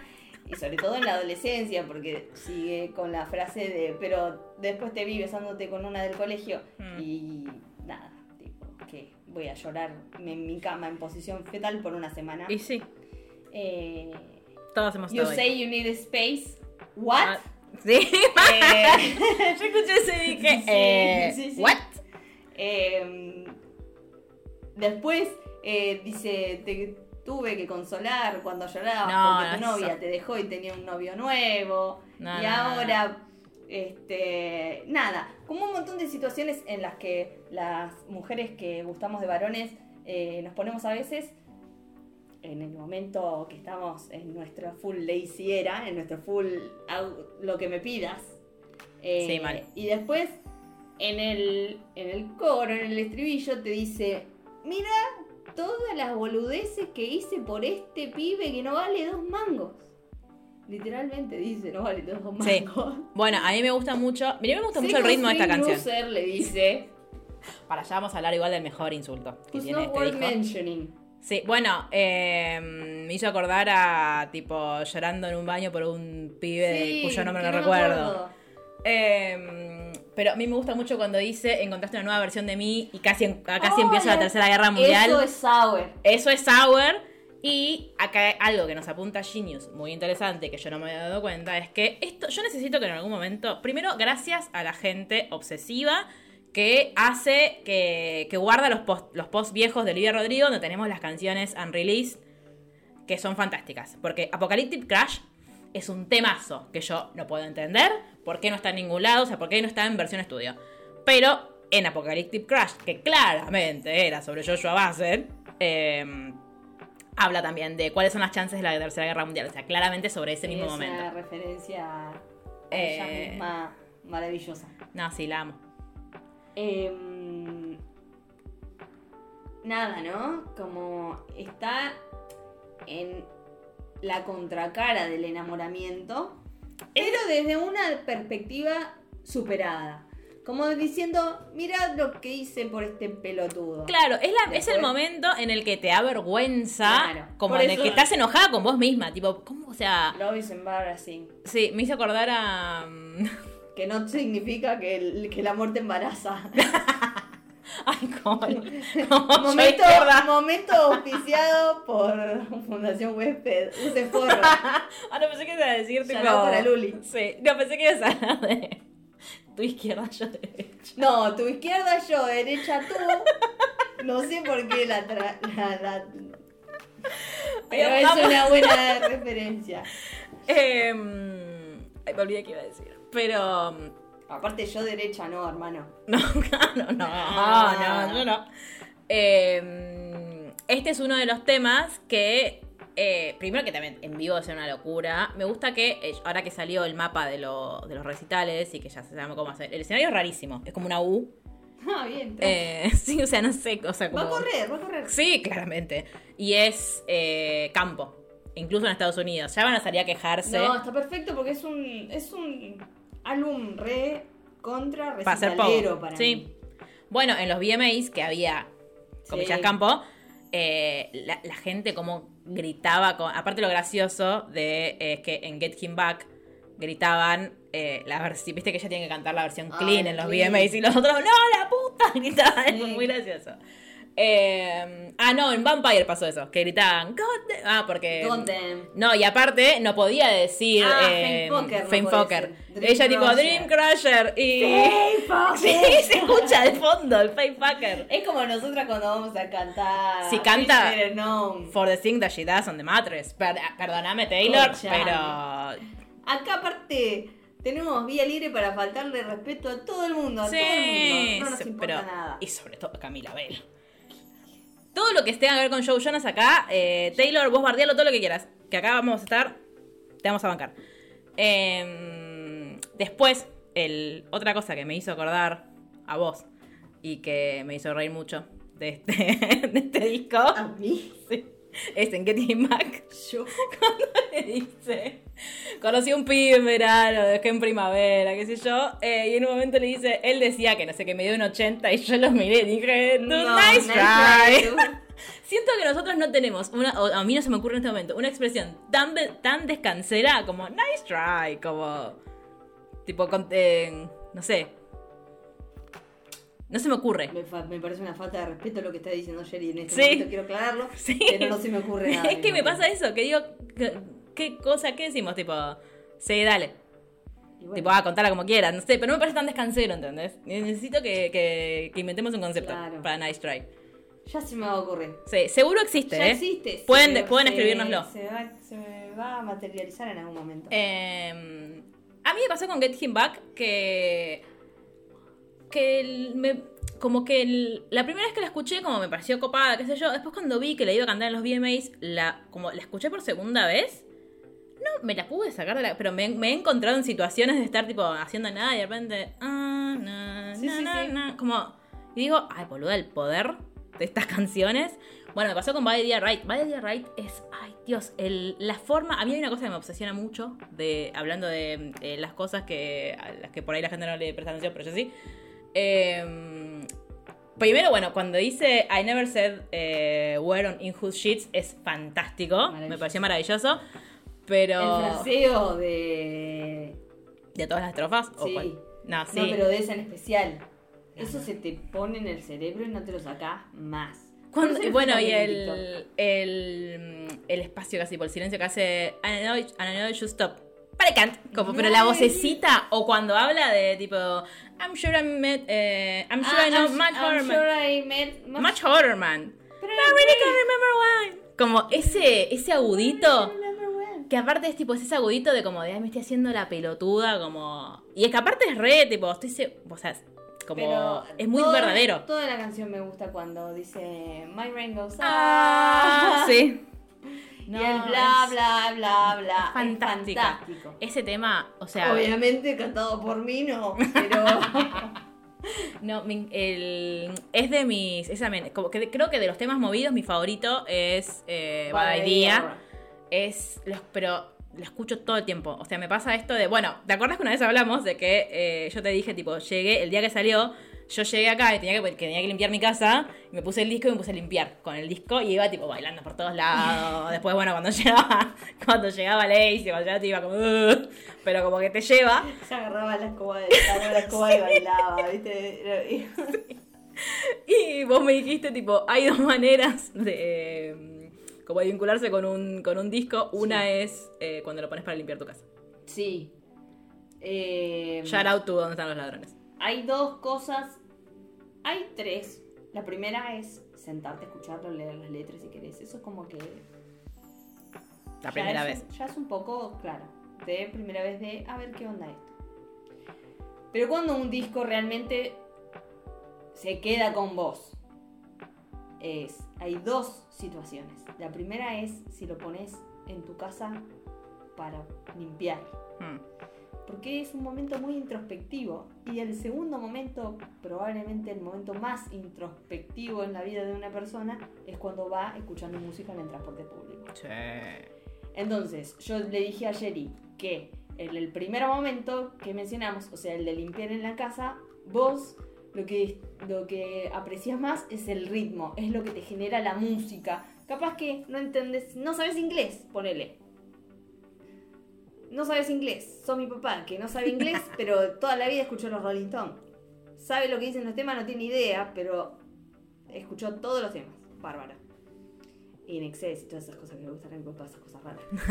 Eh, vos vibrás con la música en tu casa, limpiando o haciendo lo que sea, pero con la musiquita fuerte o el volumen que te permitan tus vecinos, Claro. vibrás con la música. Ahora, cuando vos estás sentado en el Urquiza o agarrado de un caño en, en el 118, mirando por la ventana, Oyendo un combi a Varadero, claro, que es un viaje largo. largo, ahí tenés para escucharlo al disco Claro, un par de un veces. Eh, y empezás a ver por la ventana y empezás a hacer tu propio vi- Es maravilloso. videoclip de la canción y empezás como a meditar con la canción, es cuando el disco revela su alma y, Y se queda con vos para y ahí se queda con vos. Ya está. Aparte, después te acordás de ese momento. Sí, sí, Como sí. que escuchás la canción y te, ca- te acordás como del momento en el que estabas pensando eso, como de lo que cual. pensaste. Cuando es la misma escuché esta sensación. canción estaba pasando justo por la estación de Devoto. Claro. No, tampoco Es eso. porque probablemente no te acuerdas por dónde estabas pasando. Pero es eso. Para mí son como momentos eso, muy introspectivos y muy personales en los que uno puede conectar con la música de una forma muy distinta. Y hicimos eso escuchando este disco. Y, por ejemplo, yo venía en el bondi eh, pensando cosas sobre el disco, mientras venía escuchando las canciones, le digo a Jerry cuando llego, esto, esto y esto y esto, y ahora no me lo acuerdo porque lo No, tendría que haber anotado. Anoté un par de cosas, pero no llegué a anotar todas. Pero nada, Yo el otro día. es una gran, es una gran experiencia sensorial. Para que vean que nosotros realmente hacemos preproducción. Sí, claro. El otro día ¿Por le digo. ¿Por qué? ¿Por qué? ¿Estás en duda? que a veces no lo parece. Como cuando volvíamos en video y esas cosas.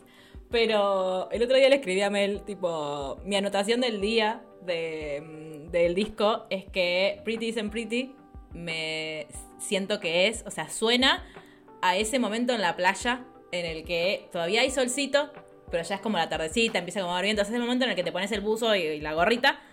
eh, pero como que es- está ese calorcito todavía, pero es el momento de que no te estás cagando de calor, sino que la estás pasando bien y suena esa canción y es como, siento que engloba todo ese concepto. Y la canción es tremenda. Lo lees, la letra. Claro, bueno, es como el... Es como el por dentro y por de la- fuera. es el meme de las casas. Claro. Em, es tremenda. De hecho, eh, me acuerdo que yo estaba escuchando el disco y entré a Twitter. El, aparte esto yo eh, tipo, lo, lo- lo empecé a escuchar a las 7 y cuarto de la mañana, que es la hora en la que salgo de mi casa. Sí. O sea, no es que dejé pasar todo un día. Abrí Twitter, me spoileé. Porque me, me- me llegó al. O sea, como me, me apareció en el TL una parte de. que es la primera estrofa de Pretty and Pretty. Y yo dije, ay Dios. Como me, hizo mierda, pero dije, como no sabía qué canción era. Vi claro, como vi solo la ¿cómo parte. viste? Y a mí eso me molesta, porque a mí me gusta ir descubriendo las canciones. Entonces es como, "Oh, ahora voy a estar esperando el momento en el que diga ¿qué es esto. Claro. Y después obviamente me olvidé. Y cuando llegó la canción no me di cuenta. Llegó, le metió un mazazo en la nuca. que la- No, sí, sí, fue mm, Eh, para mí entra dentro de la lógica expectativas. que planteamos de expectativas. Sí, Igual que All American Beach, está hablando de su experiencia personal, pero también está hablando de la experiencia universal de las mujeres dentro de la cultura estadounidense y la cultura occidental, que obviamente está indudablemente este, marcada por, por los estándares de, del lugar donde ellas nació y creció Sí. y vive.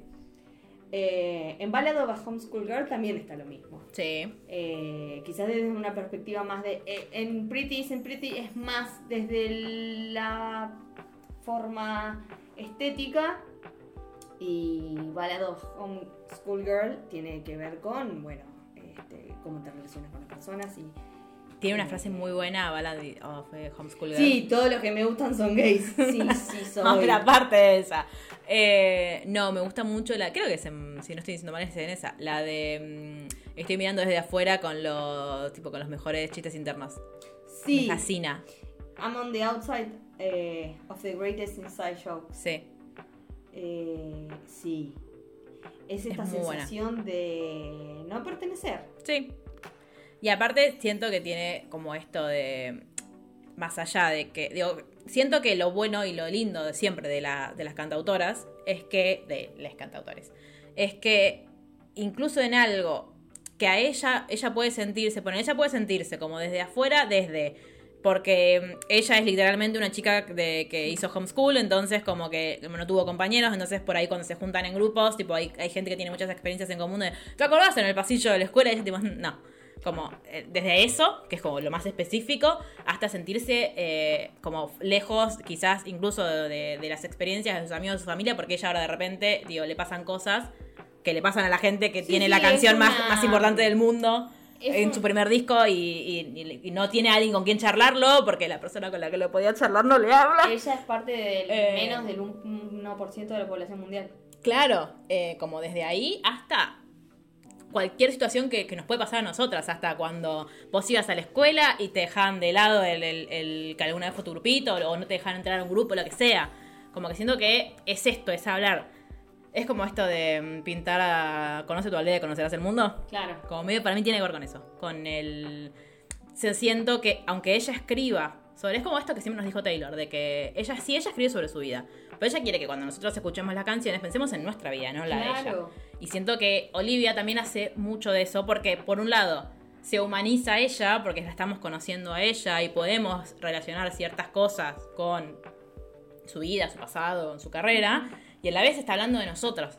Y es, es impresionante cuando alguien puede lograr eso. Sí. Sobre todo siendo esto, una piba de 20 años multimillonaria que tuvo, tiene, con su primer disco rompió todos los récords habidos y por haber hasta que vino. Boluda, hoy miraba las, las cifras. Midnight hizo mierda todo. 700 millones de escuchas en una semana. O sea, el segundo es Red TV, que la mitad son mías, eh, y tiene menos de 300. ¿Cuántas desquiciadas éramos esta semana? Yo no me acordaba de esto. A mí me avergonzaría admitir la cantidad de veces que escuché sí. Kid. Es que esas fuimos nosotras. Eh, yo creo que sí. Mucho, eh, mira, Taylor, menos venía a Argentina. Porque si no. Tiene que ver, tiene que haberse metido a, a, a TikTok. Bien, claro, vi, vi algún vivo de la, de la fiesta. The Little Boy from Rosario. Sí, seguro. Eh, Eh, es una bestialidad. Y mm, a mí me, me gusta. me- primero me gusta que la canción se llama Pretty Isn't Pretty. enough. En la canción. Pero la canción dice es eso. Eso me pareció fantástico porque la- el título no te prepara para eso. No. Entonces eso me pareció magnífico. Y después es, es lo mismo que decimos siempre de hay que ser muy valiente Mm. para hablar de las cosas como las habla Olivia. De hecho, a, a mí esta, aunque a vos no te guste, a mí me hace acordar, o sea, es como el... Ah, no, vos me dijiste que es como la... mm, la, el, eh, la madurez de Jealousy Jealousy. Sí, para mí es la, madurez, es la madurez de Jealousy Jealousy porque Eh, está internalizando algo que ponía en, en un odio externo. Como que Jealousy Jealousy era a mí. Pero para mí ella- más crudamente, era de, de pendeja envidiosa. A mí es algo que me revienta la gente que mira todo el tiempo para afuera. Me Pero para revienta. Pero bueno, lo entiendo y ahora con esta canción, sobre todo lo entiendo muchísimo más. Porque lo que estaba haciendo, indudablemente, y no es que no lo entendí en su momento, claro que lo entendí. Pero lo que estaba haciendo era proyectar cada una de sus inseguridades. sí, obvio. Pero para mí en Jealousy Jealousy no era tanto en el enojo, si bien la canción te lleva a pensar que es enojo por cómo está producida. Para mí es envidia. Es- sí, pero es como y re- pero es- de pero es la- todo lo que yo no tengo y quiero. Claro, pero siento que no lo dice desde como desde esa cosa de como de, o sea, sí entiendo que es tipo son celos, tipo de hecho, bueno, la canción se llama Jealousy, Jealousy, pero es como esta cosa de estar triste, como dicen de no es solamente tipo, simplemente estar enojada, sino que es esto de I wanna be you so bad I don't even know you o, o cuando dice tipo esto de compararme me está matando lentamente, Sí, sí, o sea, sí. es esto de, che, yo no quiero sentirme así, Es que estoy esto- como estoy del orto, me hace mal y lo sé. Eso le- es, es un veneno. Sí. Eh, es así. Yo nunca lo interpreté La como envidia nunca es buena. Mata el alma y la envenena. En realidad es la venganza, nunca es buena.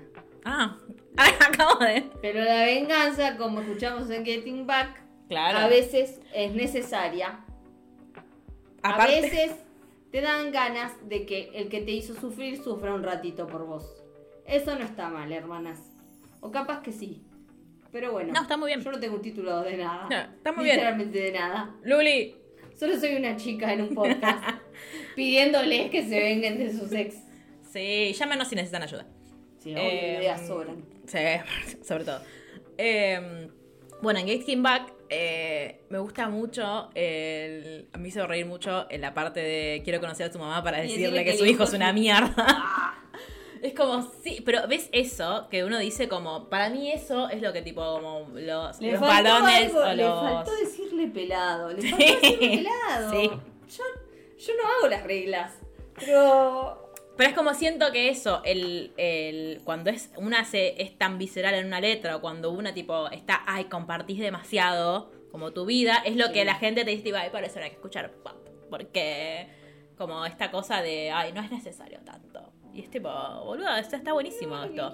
Aparte porque, chicos, ¿a quién no le... O sea, como esto, es como ella expone palabras lo que un montón nos pasa internamente y por ahí decimos tipo, che, bueno, otra cosa que ella decía en, en las entrevistas era que ella sentía que ella tenía, con, con Sauer, ella sentía, bueno, también lo dijo Taylor el otro día en, Sí. en los VMAs, que ella sentía que por ahí ella escribía sobre cosas que era como que le pasaban solo a ella y cuando ella va a los shows y ve a la, tipo esto, tipo ve a la gente llorando con Sacada, License claro. o, o Taylor lo decía cuando yo veo a las, cuando ganó por Anti-Hero, dijo, cuando yo veo a las, yo escribí Anti-Hero pensando que eran cosas que me pasaban solo a mí, y cuando veo a la gente cómo la cantan los recitales, digo, ah, capaz que no, capaz que no son solamente mis inseguridades, sino que son, como No. este, es algo medio universal, tipo, y sí, Taylor. Bueno, lo que le hicieron Eh. a Taylor con lo de la balanza en el video, la verdad es que es para cagarlos Sí, sí. Se van a morir de literalidad. Sí, pero son los yankees. Sí. No vengan a nuestro no, país. No voy a hablar al respecto porque nos van a bajar el podcast. Me va a llegar un- Una notificación. Una notificación. Una citación judicial. citación, a declarar. Eh, No tengo ganas. pero mm, nada, siento que es, es lo maravilloso de la de la música pop, sobre todo de la música pop de, de Olivia de Taylor, como que, que es muy honesta.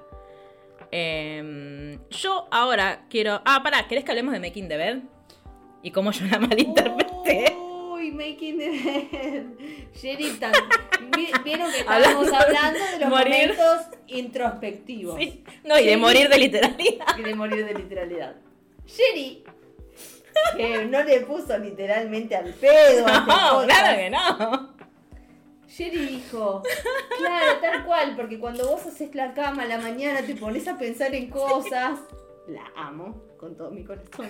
Perdón, pero mi, mi lógica es cerrada por todos lados. Pero Make the Bed es un juego de palabras o un... Una como- expresión. Como Guts también.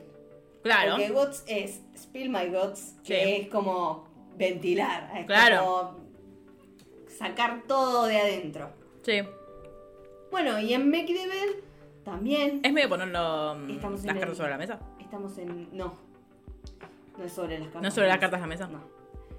En Make the Bed también tenemos esto de la caída de las expectativas. Y la Y forma en la introspección. que la, la forma en la que Olivia está viviendo esta etapa de su vida en la que es una persona ultra famosa con muchísimo éxito y que quizás sí ah, ya consiguió muchísimas de las cosas de las que so- con las que soñaba, pero todas esas cosas tuvieron consecuencias que quizás no están tan copadas por algún motivo. como tampoco es, vamos a llorar, ay, ay, tengo muchísima plata, voy a llorar. No lo No, dice. no, no, no. No lo dice para nada. Pero sí hay un montón de cosas que capaz que no están tan copadas como esto, ¿no? El escrutinio constante de cada cosa que haga. Gente con la que de repente se relaciona por y, y se encuentra que se relaciona con ella por interés. Mm. Este, personas en las que creía que la decepcionaron de alguna forma, etcétera, etcétera, etcétera. El tema es que en el estribillo eh, dice eh, It's me who's making the bed. Sí. Aparte dice, aparte dice, em, y yo hago como juego de papel de víctima muy bien en mi cabeza. Claro. Como esta cosa de, de que uno también le pasa cuando tiende la cama. Y en, otros, y en muchos otros momentos de introspección. Sí. Eh, que claro, cuando uno está, o cuando uno le pasa algo, te- está como reviviendo algo, y uno obviamente siempre trata como de Es ponerse, mi punto de vista. claro, Y, y uno a veces, digo, a veces es recontra duro consigo mismo, y otras veces uno se pone en el papel de, de víctima. Y es como, es, es- no en el papel de víctima tipo de... Pero sí como de sentir que, o de sentir las cosas muy personales, o de sentir que, como no darse cuenta de una que al que hizo algo mal, pero ella casi lo reconoce. Claro. Y bueno, y make the bed viene de un dicho que Mm. es You made the bed, now sleep in it.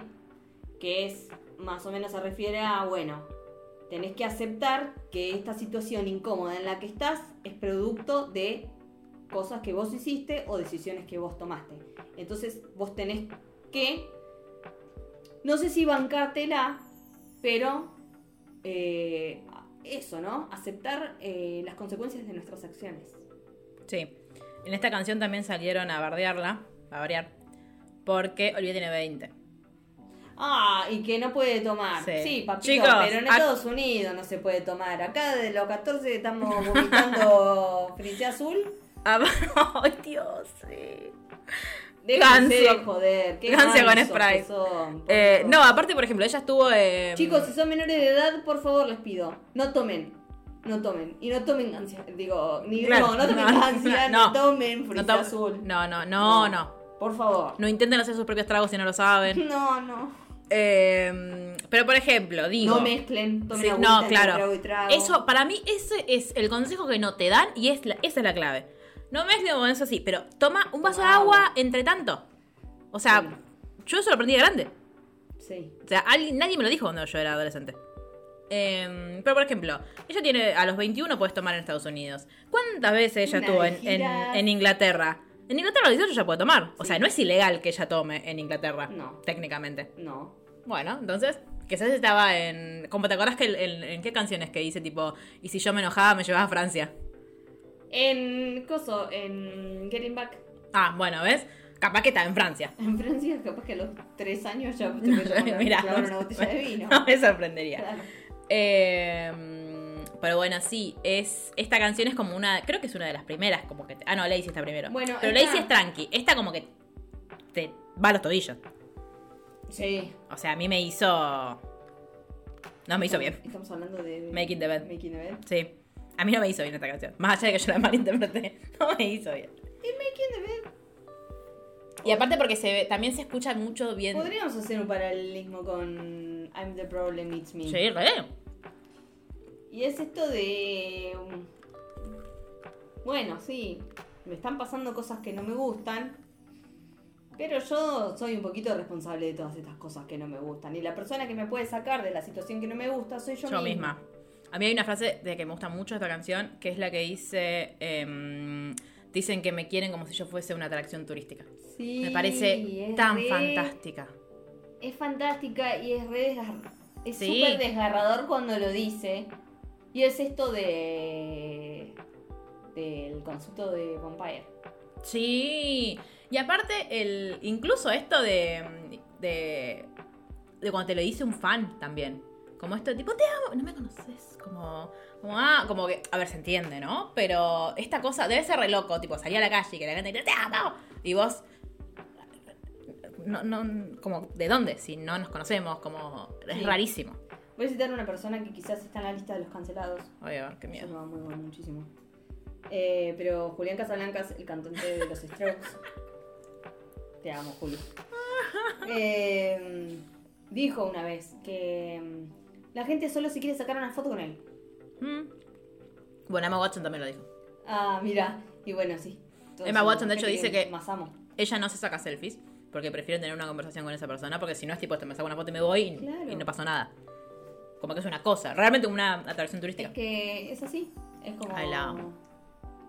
Olivia Rodrigo seguro la escucha también a Emma Watson. Sí. Basta, Olivia Rodrigo es, o sea, se siente interpelada por Emma Watson. Quizás así es como. O es una generación posterior. ¿Cómo, es- yo- yo- ay, Dios, ¿Cómo puede ser? Yo, ustedes si son menores de edad y no vieron Harry Potter, como mi hermano que me decepciona todos los días de mi vida, Mentira, Facu. mentira, Facu. Eh, Facu no nos va a escuchar. Eh, Voy a hacer el recorte de este momento y se lo voy a mandar. mm, lo sube al reel. Claro.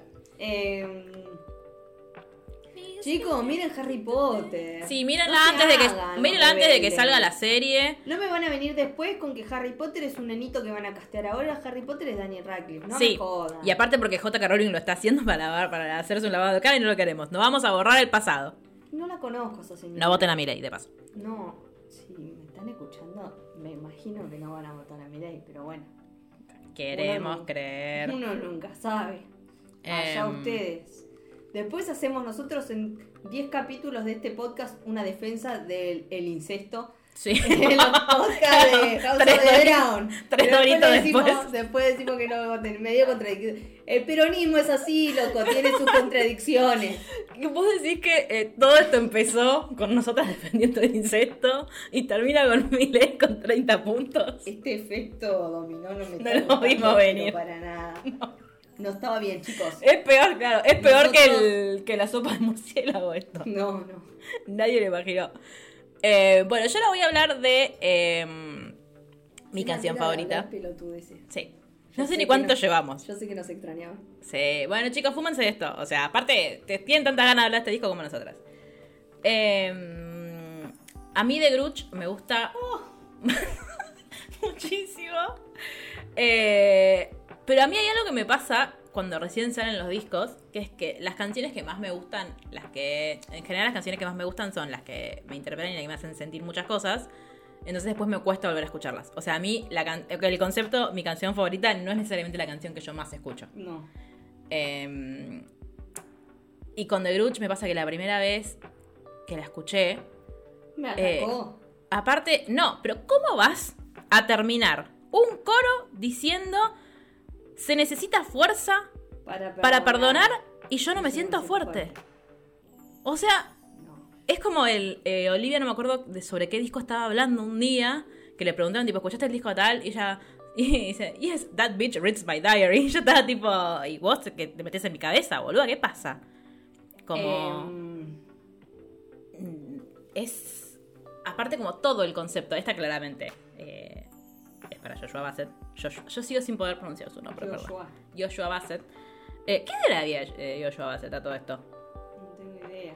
Es, es some second string loser. Whose name. Usted I can't remember. I can't remember. Eh, Claro, bueno, todas. eh, va Idea Right, claramente. Bueno, dicen que va Idea Right eh, porque todo esto empieza, según Olivia, con ella contándole a Dan Voy a ser absolutamente superficial. que Me voy a ir del tema. Lo feo. Feo.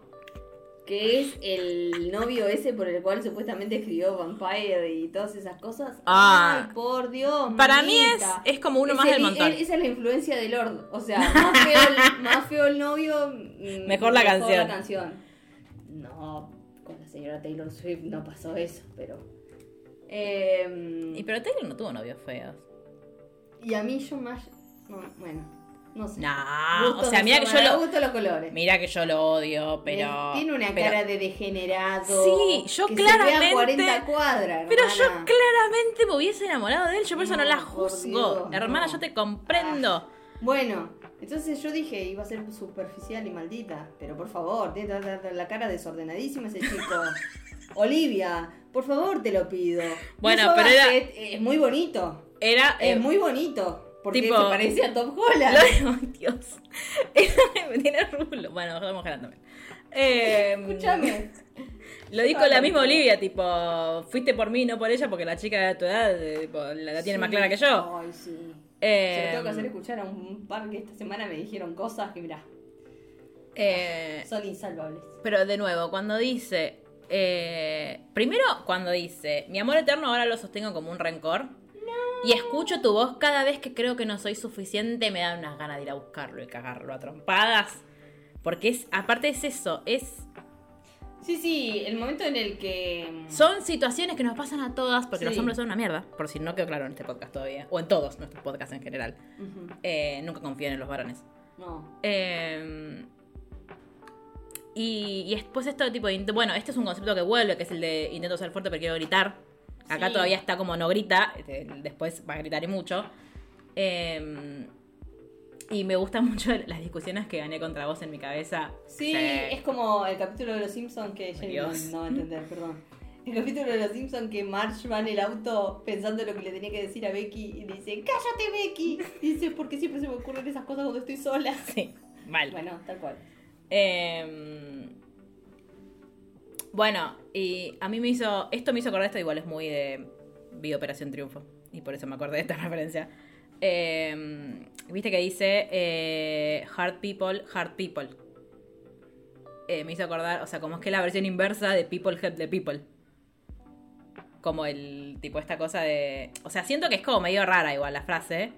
Pues como, bueno, si estás herido, herís. Sí, sí, sí. Eh, sí. De hecho, me hace acordar a, eh, a mm, Renegade. Sí. Que a mí, para mí Renegade es recontra polémica igual. Esto nunca lo hablamos, creo. Sí, Renegade es un poco Joe Jonas. Es, diciendo, para mí es, es exactamente "Si estás eso. deprimida, no, me a te puedo querer. vos". Sí, es que yo cuando la escuché dije, che, ¿por qué la gente está como mm, diciendo que. como- yo, yo sentía que le estaban como, como levantando y para mí es terrible lo que dice la No. canción. A ver, Uno no tiene por qué, digo. No te, eh, es un poco de. No, no, no, te, no te encierres en tu dolor. ya, no, lo que voy es que uno, no tiene que ser la salvadora de nadie. Claro. Pero me pareció muy fuerte, tipo, esto de. Ahora la mm, canción esa es de Aaron Desner. Pero está escrita por No Taylor. me importa. Ah, ok, ok, no, perfecto, sí, es de Aaron Desner. Eh, ahora, lo que hizo, por favor, no me La- tu podcast. la capacidad que tiene Taylor de hacer laburar a la gente, porque tipo, Ah, de repente Aaron engrillado en el... Aaron Desner es el productor de Ed Sheeran, es el productor de Gracie Abrams, tipo, déjenlo en paz, pobre Sí. hombre. Pero cuando le dice, tipo, es insensible de mi parte decir, tipo, tipo, junta tu mierda, tipo, Ponete acomoda tu mierda. porque si no- eh, así, la verdad- así te puedo amar, encima es el phrase. sí, es insensible. Claro, tipo, sí. O sea, te tengo que responder, sí, es insensible. Ay, ojalá la cante acá. No la cantó todavía, ¿no? No, es surprise, no fue surprise song. Yo no sé nada de, de Eras tú. Es verdad. Ni quiero saber. Bueno, creo que no la cantó. Ojalá la cante acá. Yo hoy le dije a una persona eh, que para mí eh, de Eras Tour va a ser lo más parecido a mí. Para mí, esto es una blasfemia, Luli, perdón. Uy, a ver. Es una blasfemia, pero para mí va a ser lo más cercano a ver a los Beatles que me va a pasar en la vida. Sí, igual sí. Yo tengo muchísimo miedo, o sea, yo voy a llorar. Aparte, me, van a fallar las piernas, o sea, Yo tengo miedo que terminemos en la carpa. Yo no sé. Sí, O sea, y no la carpa VIP, que son las que nos gustaría No, terminar. En la, carpa, del SAME. sanitaria. Claro. Claro. Igual, Yo voy a técnicamente, tratar de comer bien, tomar agua y todas esas oh, cosas. vamos a estar encima desde que oh, la puta. Pero realmente eh, siento que va a ser una. Este. Una experiencia- de emociones. Aparte, técnicamente, ese día, desde ese día, Ah. vas a estar a un grado de separación de un Beatle. Roller coaster. Of. Rush. Eh, ¿Cómo? ¡Ay, no! ¿Cómo me vas a hacer esto, Sherry? Claro, porque ella lo conoce a Paul McCartney. Es a Miss. Paul McCartney que va a ir a Brasil y no viene a Argentina. Eh, Sí, desgraciado. Estoy teniendo algunos problemas con eso. Pero nada, es Paul McCartney y lo amo con todo mi corazón. Eh, pero bueno, volviendo a Olivia, eh, me gusta. Esto irse por las ramas es tan maravilloso. Eh, me gusta incluso que la canción termina con se necesita fuerza para perdonar, pero no estoy segura de haber llegado ahí todavía. Se necesita fuerza para perdonar, pero. Y termina ahí. Sí. O sea, siento que es muy hermosa. A mí, yo pensé que iba a hacer esto en muchas canciones, que es esto de dejar como la parte hablada. Claro. De hecho, a mí, no sé si lo notaste, pero eh, en cuando, cuando pasa de eh, All American Beach a Bad Idea Right. Sí, tiene la continuidad del sonido y es genial. ¡Ah, la amo! Sí. Me hizo tan feliz, tan feliz. Es espectacular. Eh, Me encanta cuando hacen eso. Y cuando la hizo, en, aparte yo la primera vez que la escuché dije, qué raro. Y después me di cuenta que era a propósito. Como que dije, ah, esto es parte de la... Como pensé que yo que había, que había pasado algo raro en mi, en mi Spotify. Eh, y ponerle la... O sea, en, en Teenage Dream, por ejemplo, que tiene la outro hablada, es Olivia hablando con la hijita de Dan. Eh, y bueno, ese para mí ese es así como decís, tipo, All American Beach, abre- como- son como las dos, los dos extremos Ajá. de lo mismo. Una enojada y la otra como justamente esta cosa de, de sentir como, bueno, es muy nothing new igual, como el concepto, como Sí, de, bueno, sí, ¿qué, van a, ¿qué pasa si yo en algún momento dejo de ser esto? Como no voy a ser adolescente para siempre. Y medio esta cosa también de, creo que ella lo dijo, esto no sé si lo dijo en una entrevista, si lo, si lo sacamos de la canción o qué, pero esta cosa de sentir como que, bueno, ahora como yo le llamo la atención a la gente porque piensan que soy un prodigio, porque piensan tipo, ay, es tan joven y hace todo esto. Claro. Y en algún momento voy a dejar de ser joven y que ya no va, ya no va a ser, que me hizo acordar un capítulo de Young Sheldon, en el que Sheldon se pregunta lo mismo, tipo como de, no importa si soy un genio, o sea, lo que importa acá es que yo soy un niño genio. Cuando deje de ser un niño ya no voy a ser tan impresionante. Y es tremendo. Por Sheldon. Sí. Por Sheldon y Young Sheldon. Ya sé que, Luli, perdón. Ya sé que no, ya sé que no nos gusta Dick Van Theory, pero bueno, perdón. Em, Eso es re experiencia niño Disney también. sí. Re. Bueno, ¿sabes? El- Está bueno la canción de Miley esta de I used to be Young, young. Sí. Es que. eh, Eh, es eso, es la experiencia niño Disney, es la experiencia, bueno, esto, lograr un montón de cosas en, a una edad muy corta y después es como que estás todo el tiempo o te quedas en esa de la edad corta y sos un ridículo pero cuando dice. Primero, eh, o cuando. la gente no, no, no curte con la onda con la que avanzás. Eh, sí, también. Eh, a mí me hace mierda. Primero cuando dice como, bueno, eh, todos dicen que esto se va, va a ser mejor, pero ¿qué pasa si para mí no es así? Y cuando dice, siento que yo ya les di todas las mejores partes de mí. Ay, Dios, es el... Alguien puso, tipo así, todo eso en Twitter y puso las que eran abanderadas en la escuela y recursos en la facultad. Sí, sí, sí, sí, nos está hablando a nosotras las niñas, las niñas Sheldon. Absolutamente. Eh, y siento que, o sea, primero que cierra re bien el disco.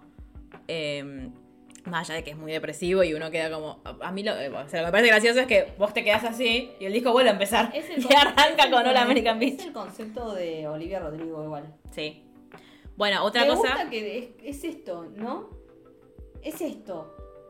Y lo que tengo para ofrecer es esto. Si les gusta, bien. Y si no, por favor, que les guste. Sí, sí. Es que ese es tipo, si les gusta bien y si no me mato. Es un Claro. poco el. Sí, sí, Es el intentar, sí, es lo que dijiste vos igual, es el intentar cumplir con las expectativas y, y por un lado creer que una... Pues para mí lo que tiene ella es... Ella tenía mucho miedo.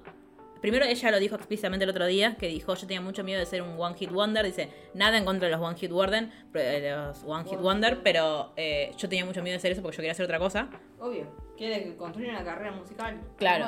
Eh, entonces, para mí ella estaba entre eh, ser consciente de todo lo que había sido Sour y de que había un montón de. Más allá de que hay una porción de gente que está enojada con ella, que le busca el pelo al huevo, gente que, que, el- que injustamente la juzga y la trata mal, a- tipo gente común y gente dentro Sí. de la industria.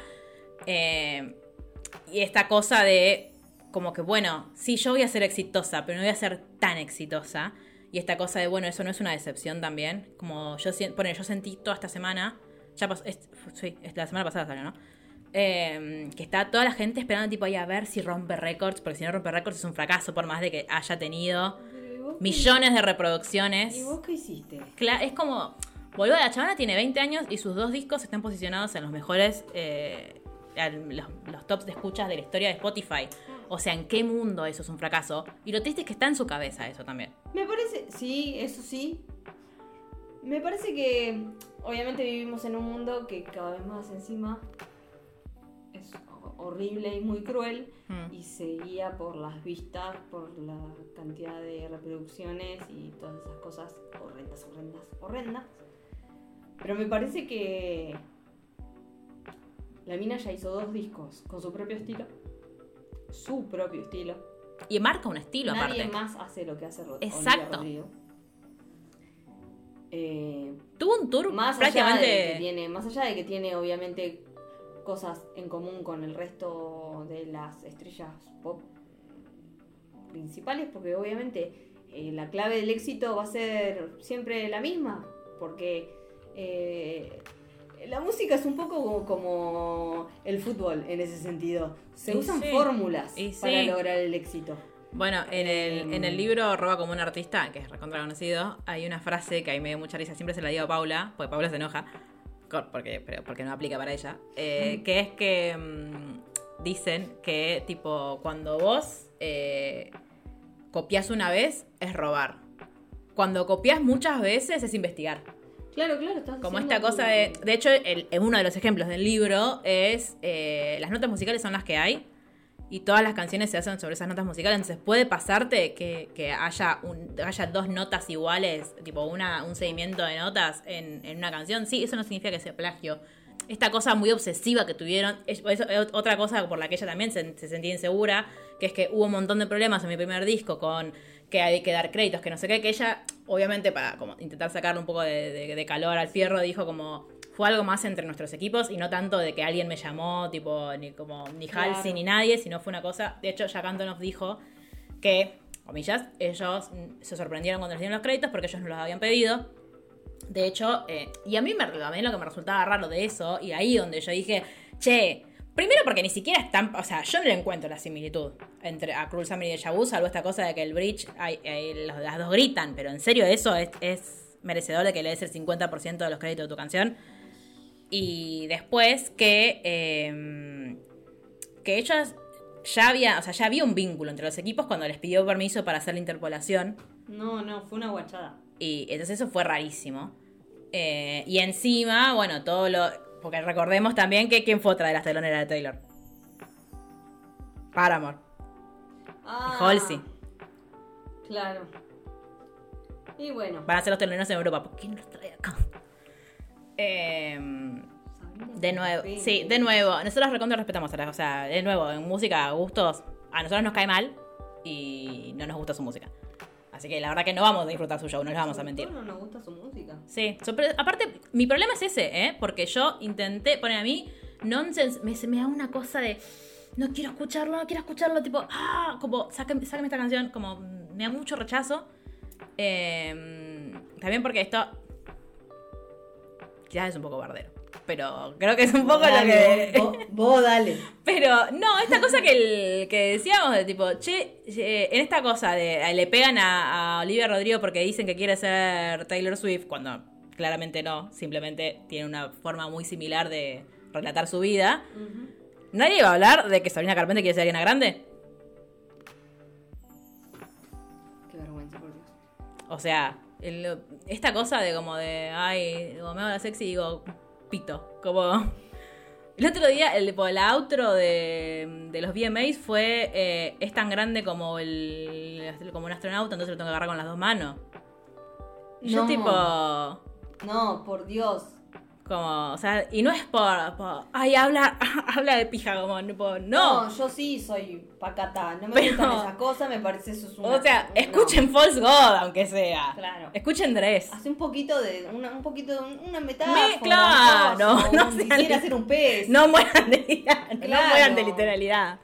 Este, falta. bueno, yo pone la, la que le censuraron en la BBC, claramente no, hace la falta entendí. encima. No hace falta, esto me da muchísima bronca, chicos, y esto lo voy a decir ahora y aplica para las artistas extranjeras, nacionales y para todos. Vos no podés cantar de sexo vestida de colegiala o No, vestida de nenita, no. hija de remil putas. No, basta Te eso. tenemos que cagar a trompadas, ¿entendés? No lo hagas, no lo hagas. Estás- Está mal aparte. Está muy mal lo que están haciendo. ¿Sí? Es horrendo. Y lo hizo Ariana Grande muchísimos años, lo está haciendo esta piba, lo hace La primera dama. Que a mí me parece muy buena en lo que hace, me parece una gran artista. Pero ¿por qué tiene que cantar de sexo vestida como una nena? Eso me da por las pelotas. Sí. Y eso creo que es una cosa que no podemos permitir. Y tíldenme de, conserva, de conserva y lo que quieran, pero me parece que hay cosas que no van. No. Em, nada, entonces fue como todo un. Ella sabía que estaba exponiéndose con un nuevo disco a que todo el mundo estuviera buscándole. Sí, a ver a quién le robó ahora. Claro. Eh, de hecho, hicieron un par de TikToks. Tipo de. Ah, mira, había una con una canción de Hannah Montana. Que yo no, sé, recuerdo. A mí me parece. A mí una, no me acuerdo, no me acuerdo cuál, pero una me hizo acordar, no es que me hizo acordar porque es parecida, esto de las vibes que te digo, yo la escuché y dije, me siento en 2014 viendo bajo la misma estrella escuchando Boom Boom Clap. Pero porque es la onda. Sí, pero el, el, el beat capaz, poner. Claro. Pero en el estribillo de All American Beach podría ser una canción de Avril Lavigne. Sí, re. El resto de la canción no, pero eso sí, Hmm. re. De hecho, hasta la voz es Ah, parecida. eso te iba a decir, la Por voz es me molesta parecida. mucho lo que hace ese chabón con la voz de Olivia, no hace falta. No Mm. le cambies la voz. Ahí, bueno, ya la escuchamos igual. En, o sea, está la versión ensayo, pero yo escucharla en vivo, tipo en un... No, va a ser. Va a ser una locura.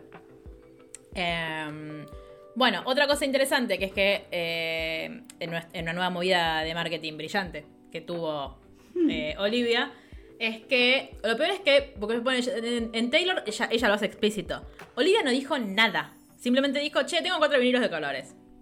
Fíjense cuál qué color les gusta más. Y cuando la gente empezó a recibir los vinilos y empezó a escuchar el disco, tipo, estaba Teenage Dream, y de repente empezaba una cosa y decían, tipo, che, ¿qué es esto? Cada vinilo tiene una canción secreta. Y estoy segura. O sea, ahora hay una teoría de, no me acuerdo en qué video, porque ya dijo que en Bad Idea Right había muchos eh, easter eggs. Hay una teoría de que en algún momento de septiembre sale la versión deluxe en eh, plataformas. Con todos los temitas estos que están. Claro, son cuatro, nosotros escuchamos tres igual. por internet, los pueden escuchar. Sí, están en TikTok y algunos están en YouTube. Em, yo creo, o sea, ojalá, porque a mí Obsessed me gustó mucho y me gustaría escucharlo en, bo- en Sí, plataformas sí. y en calidad. Lazy de vaga a entrar al chat. Sí. Em, pero eh, recordemos que es la misma persona que sacó un tema en su documental y nunca lo subió a ningún lado. Se le puede escapar la tortuga de subir eso. Y aparte, de- pero incluso a mí me hubiese gustado que suba las versiones de las canciones a, a Spotify. Tipo, todas las las- versiones de Driving Home to You. Como las Long Pond. Claro, re. O sea, me, hubiese parecido rindo, hubiese, le hubiese eh, aumentado mucho más las Reproducciones. las reproducciones. Eh, pero bueno, se ve que no sé. Es Tipo, algo de quizás esas son las cosas que no le quieren copiar a Taylor los eh, de las disqueras.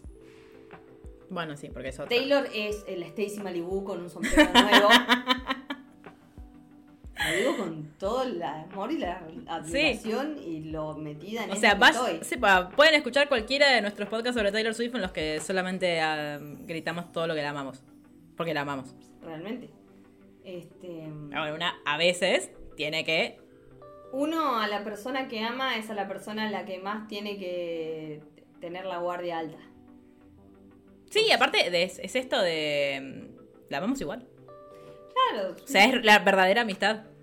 Tipo, cuando, Fer, eh, cuando uno eh, sabe que la persona tiene cosas que por ahí no están tan buenas, y- Claro, claro, pero sí. bueno. No, bardeaste. Claro, y yo tengo un millón de cosas que no están buenas. Y la gente igual me quiere porque Mira, vayan a ver le voy que. a decir, miren, ¿saben qué tiene Jerry? Claro, vayan a ver querido Evan al, al Metropolitan, por favor. Eh, uno, aunque no sea perfecto, merece ser amado. el hombre que vende café a George Clooney. y yo soy su amiga. Yo que me crié mirando IR. O como le decimos acá en Argentina, eh, emergencias. O- Este, soy amiga de esta persona. Ah, pará, es el. George Clooney está en Friends. No. ¿Ese cuál es? Pero también está en R Emergencias. No, Jerry, ¿quién está en R emergencias? Cuando van al, al doctor, eh, Mónica y Rachel los atienden dos, que son famosos, que son invitados a estrella. No. ¿Y quiénes son? Sí, o no. Sí. Oh, sí. Ah, Bueno, bueno. da- queda la duda. vamos a ahora cuando cortamos le preguntamos a las chicas. Em, en fin, Amamos a la gente con sus imperfecciones, obvio, porque todos las tenemos. claro. Taylor a veces tiene menos, pero... Y tiene. también hay que reconocer cuando hay una persona a la que no amas, Exacto. pero y hace las cosas hace bien. cosas bien. Yo igual la amo. Ya que es mi bebé, quiero protegerla de todo de todos. Ahí está. Y después acá tenemos otra controversia en la que Jerry dice, es una bebita. Ah, sí. Y yo digo, no, no es una bebita. Es una joven adulta, es una mujer, es una persona que está empezando a, a- a vivir su adultez. Y yo creo que con este disco lo dejó más que en claro. Dejó más que en claro que no es una nena, que no es la nena de High School Musical, del musical La Serie, eh, que es un artista, que tiene su propia impronta, que tiene su propio estilo y que mm, se sale, la verdad es que hace pop, pero se sale del molde. Porque si ella se hubiera mm, adecuado a lo que querían los demás, Sería una estaría con un corset de brillos y eh, hubiera aprendido a bailar y yo no la veo haciendo coreografía. Aparte de eso. lado, lo cual me parece fantástico. Y tiene una banda de chicas. eh, Dios, sí. eh, Alta banda encima. muy buena, muy buena banda. Eh, de eso también quería hablar. La banda es buenísima. Sí. Es muy buena. Por eso yo realmente espero que saquen versiones más, eh, más crudas de Sí. las canciones. Con menos producción encima. Este, Y si no, vamos a tener que esperar hasta que arranque el tour. y si no, vamos a y tener verlo en que ir a TikTok. verlas. Claro, también. Este, pero bueno. Qué bueno, ojalá sea una nueva eh, legión de superestrellas que en su segundo disco ya vienen a Latinoamérica. Ojalá no tengamos que esperar 13 años. No, 13 no cuántos. No que tengo más. Eh, como 16. Dicen 15, 16. Y 2007 fue el primer disco. No sé hacer matemáticas, no, no sé 15, sumar. Casi, casi 16. No sé sumar. Eh, bueno, Girl math. ma- re- absolutamente. siglo. Sí. Un montón hace, chicos. Una Bueno, eh, tanto te costaba venir Taylor. Lo peor es que, ¿sabes qué? Que cuando venga acá y le volemos la cabeza, porque le vamos a volar la cabeza, va a decir por qué estuve tantos años sin venir a este Sin país de saber mierda. qué era este país. Claro.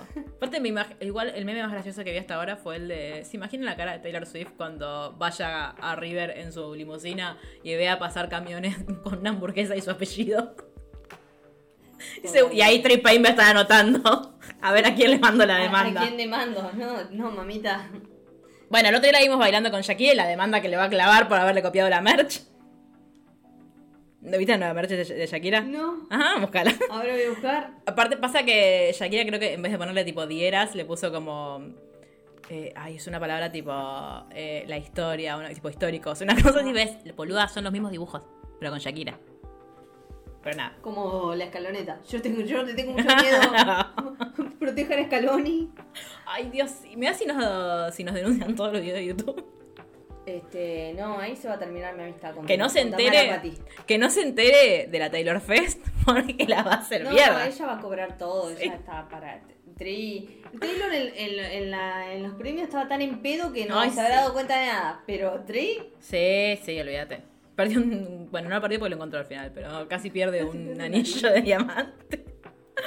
Ay, bueno, esto ya se está empezando a descontrolar. Así que eso ha sido nuestro análisis de Guts, que ha durado dos horas, quiero contarte.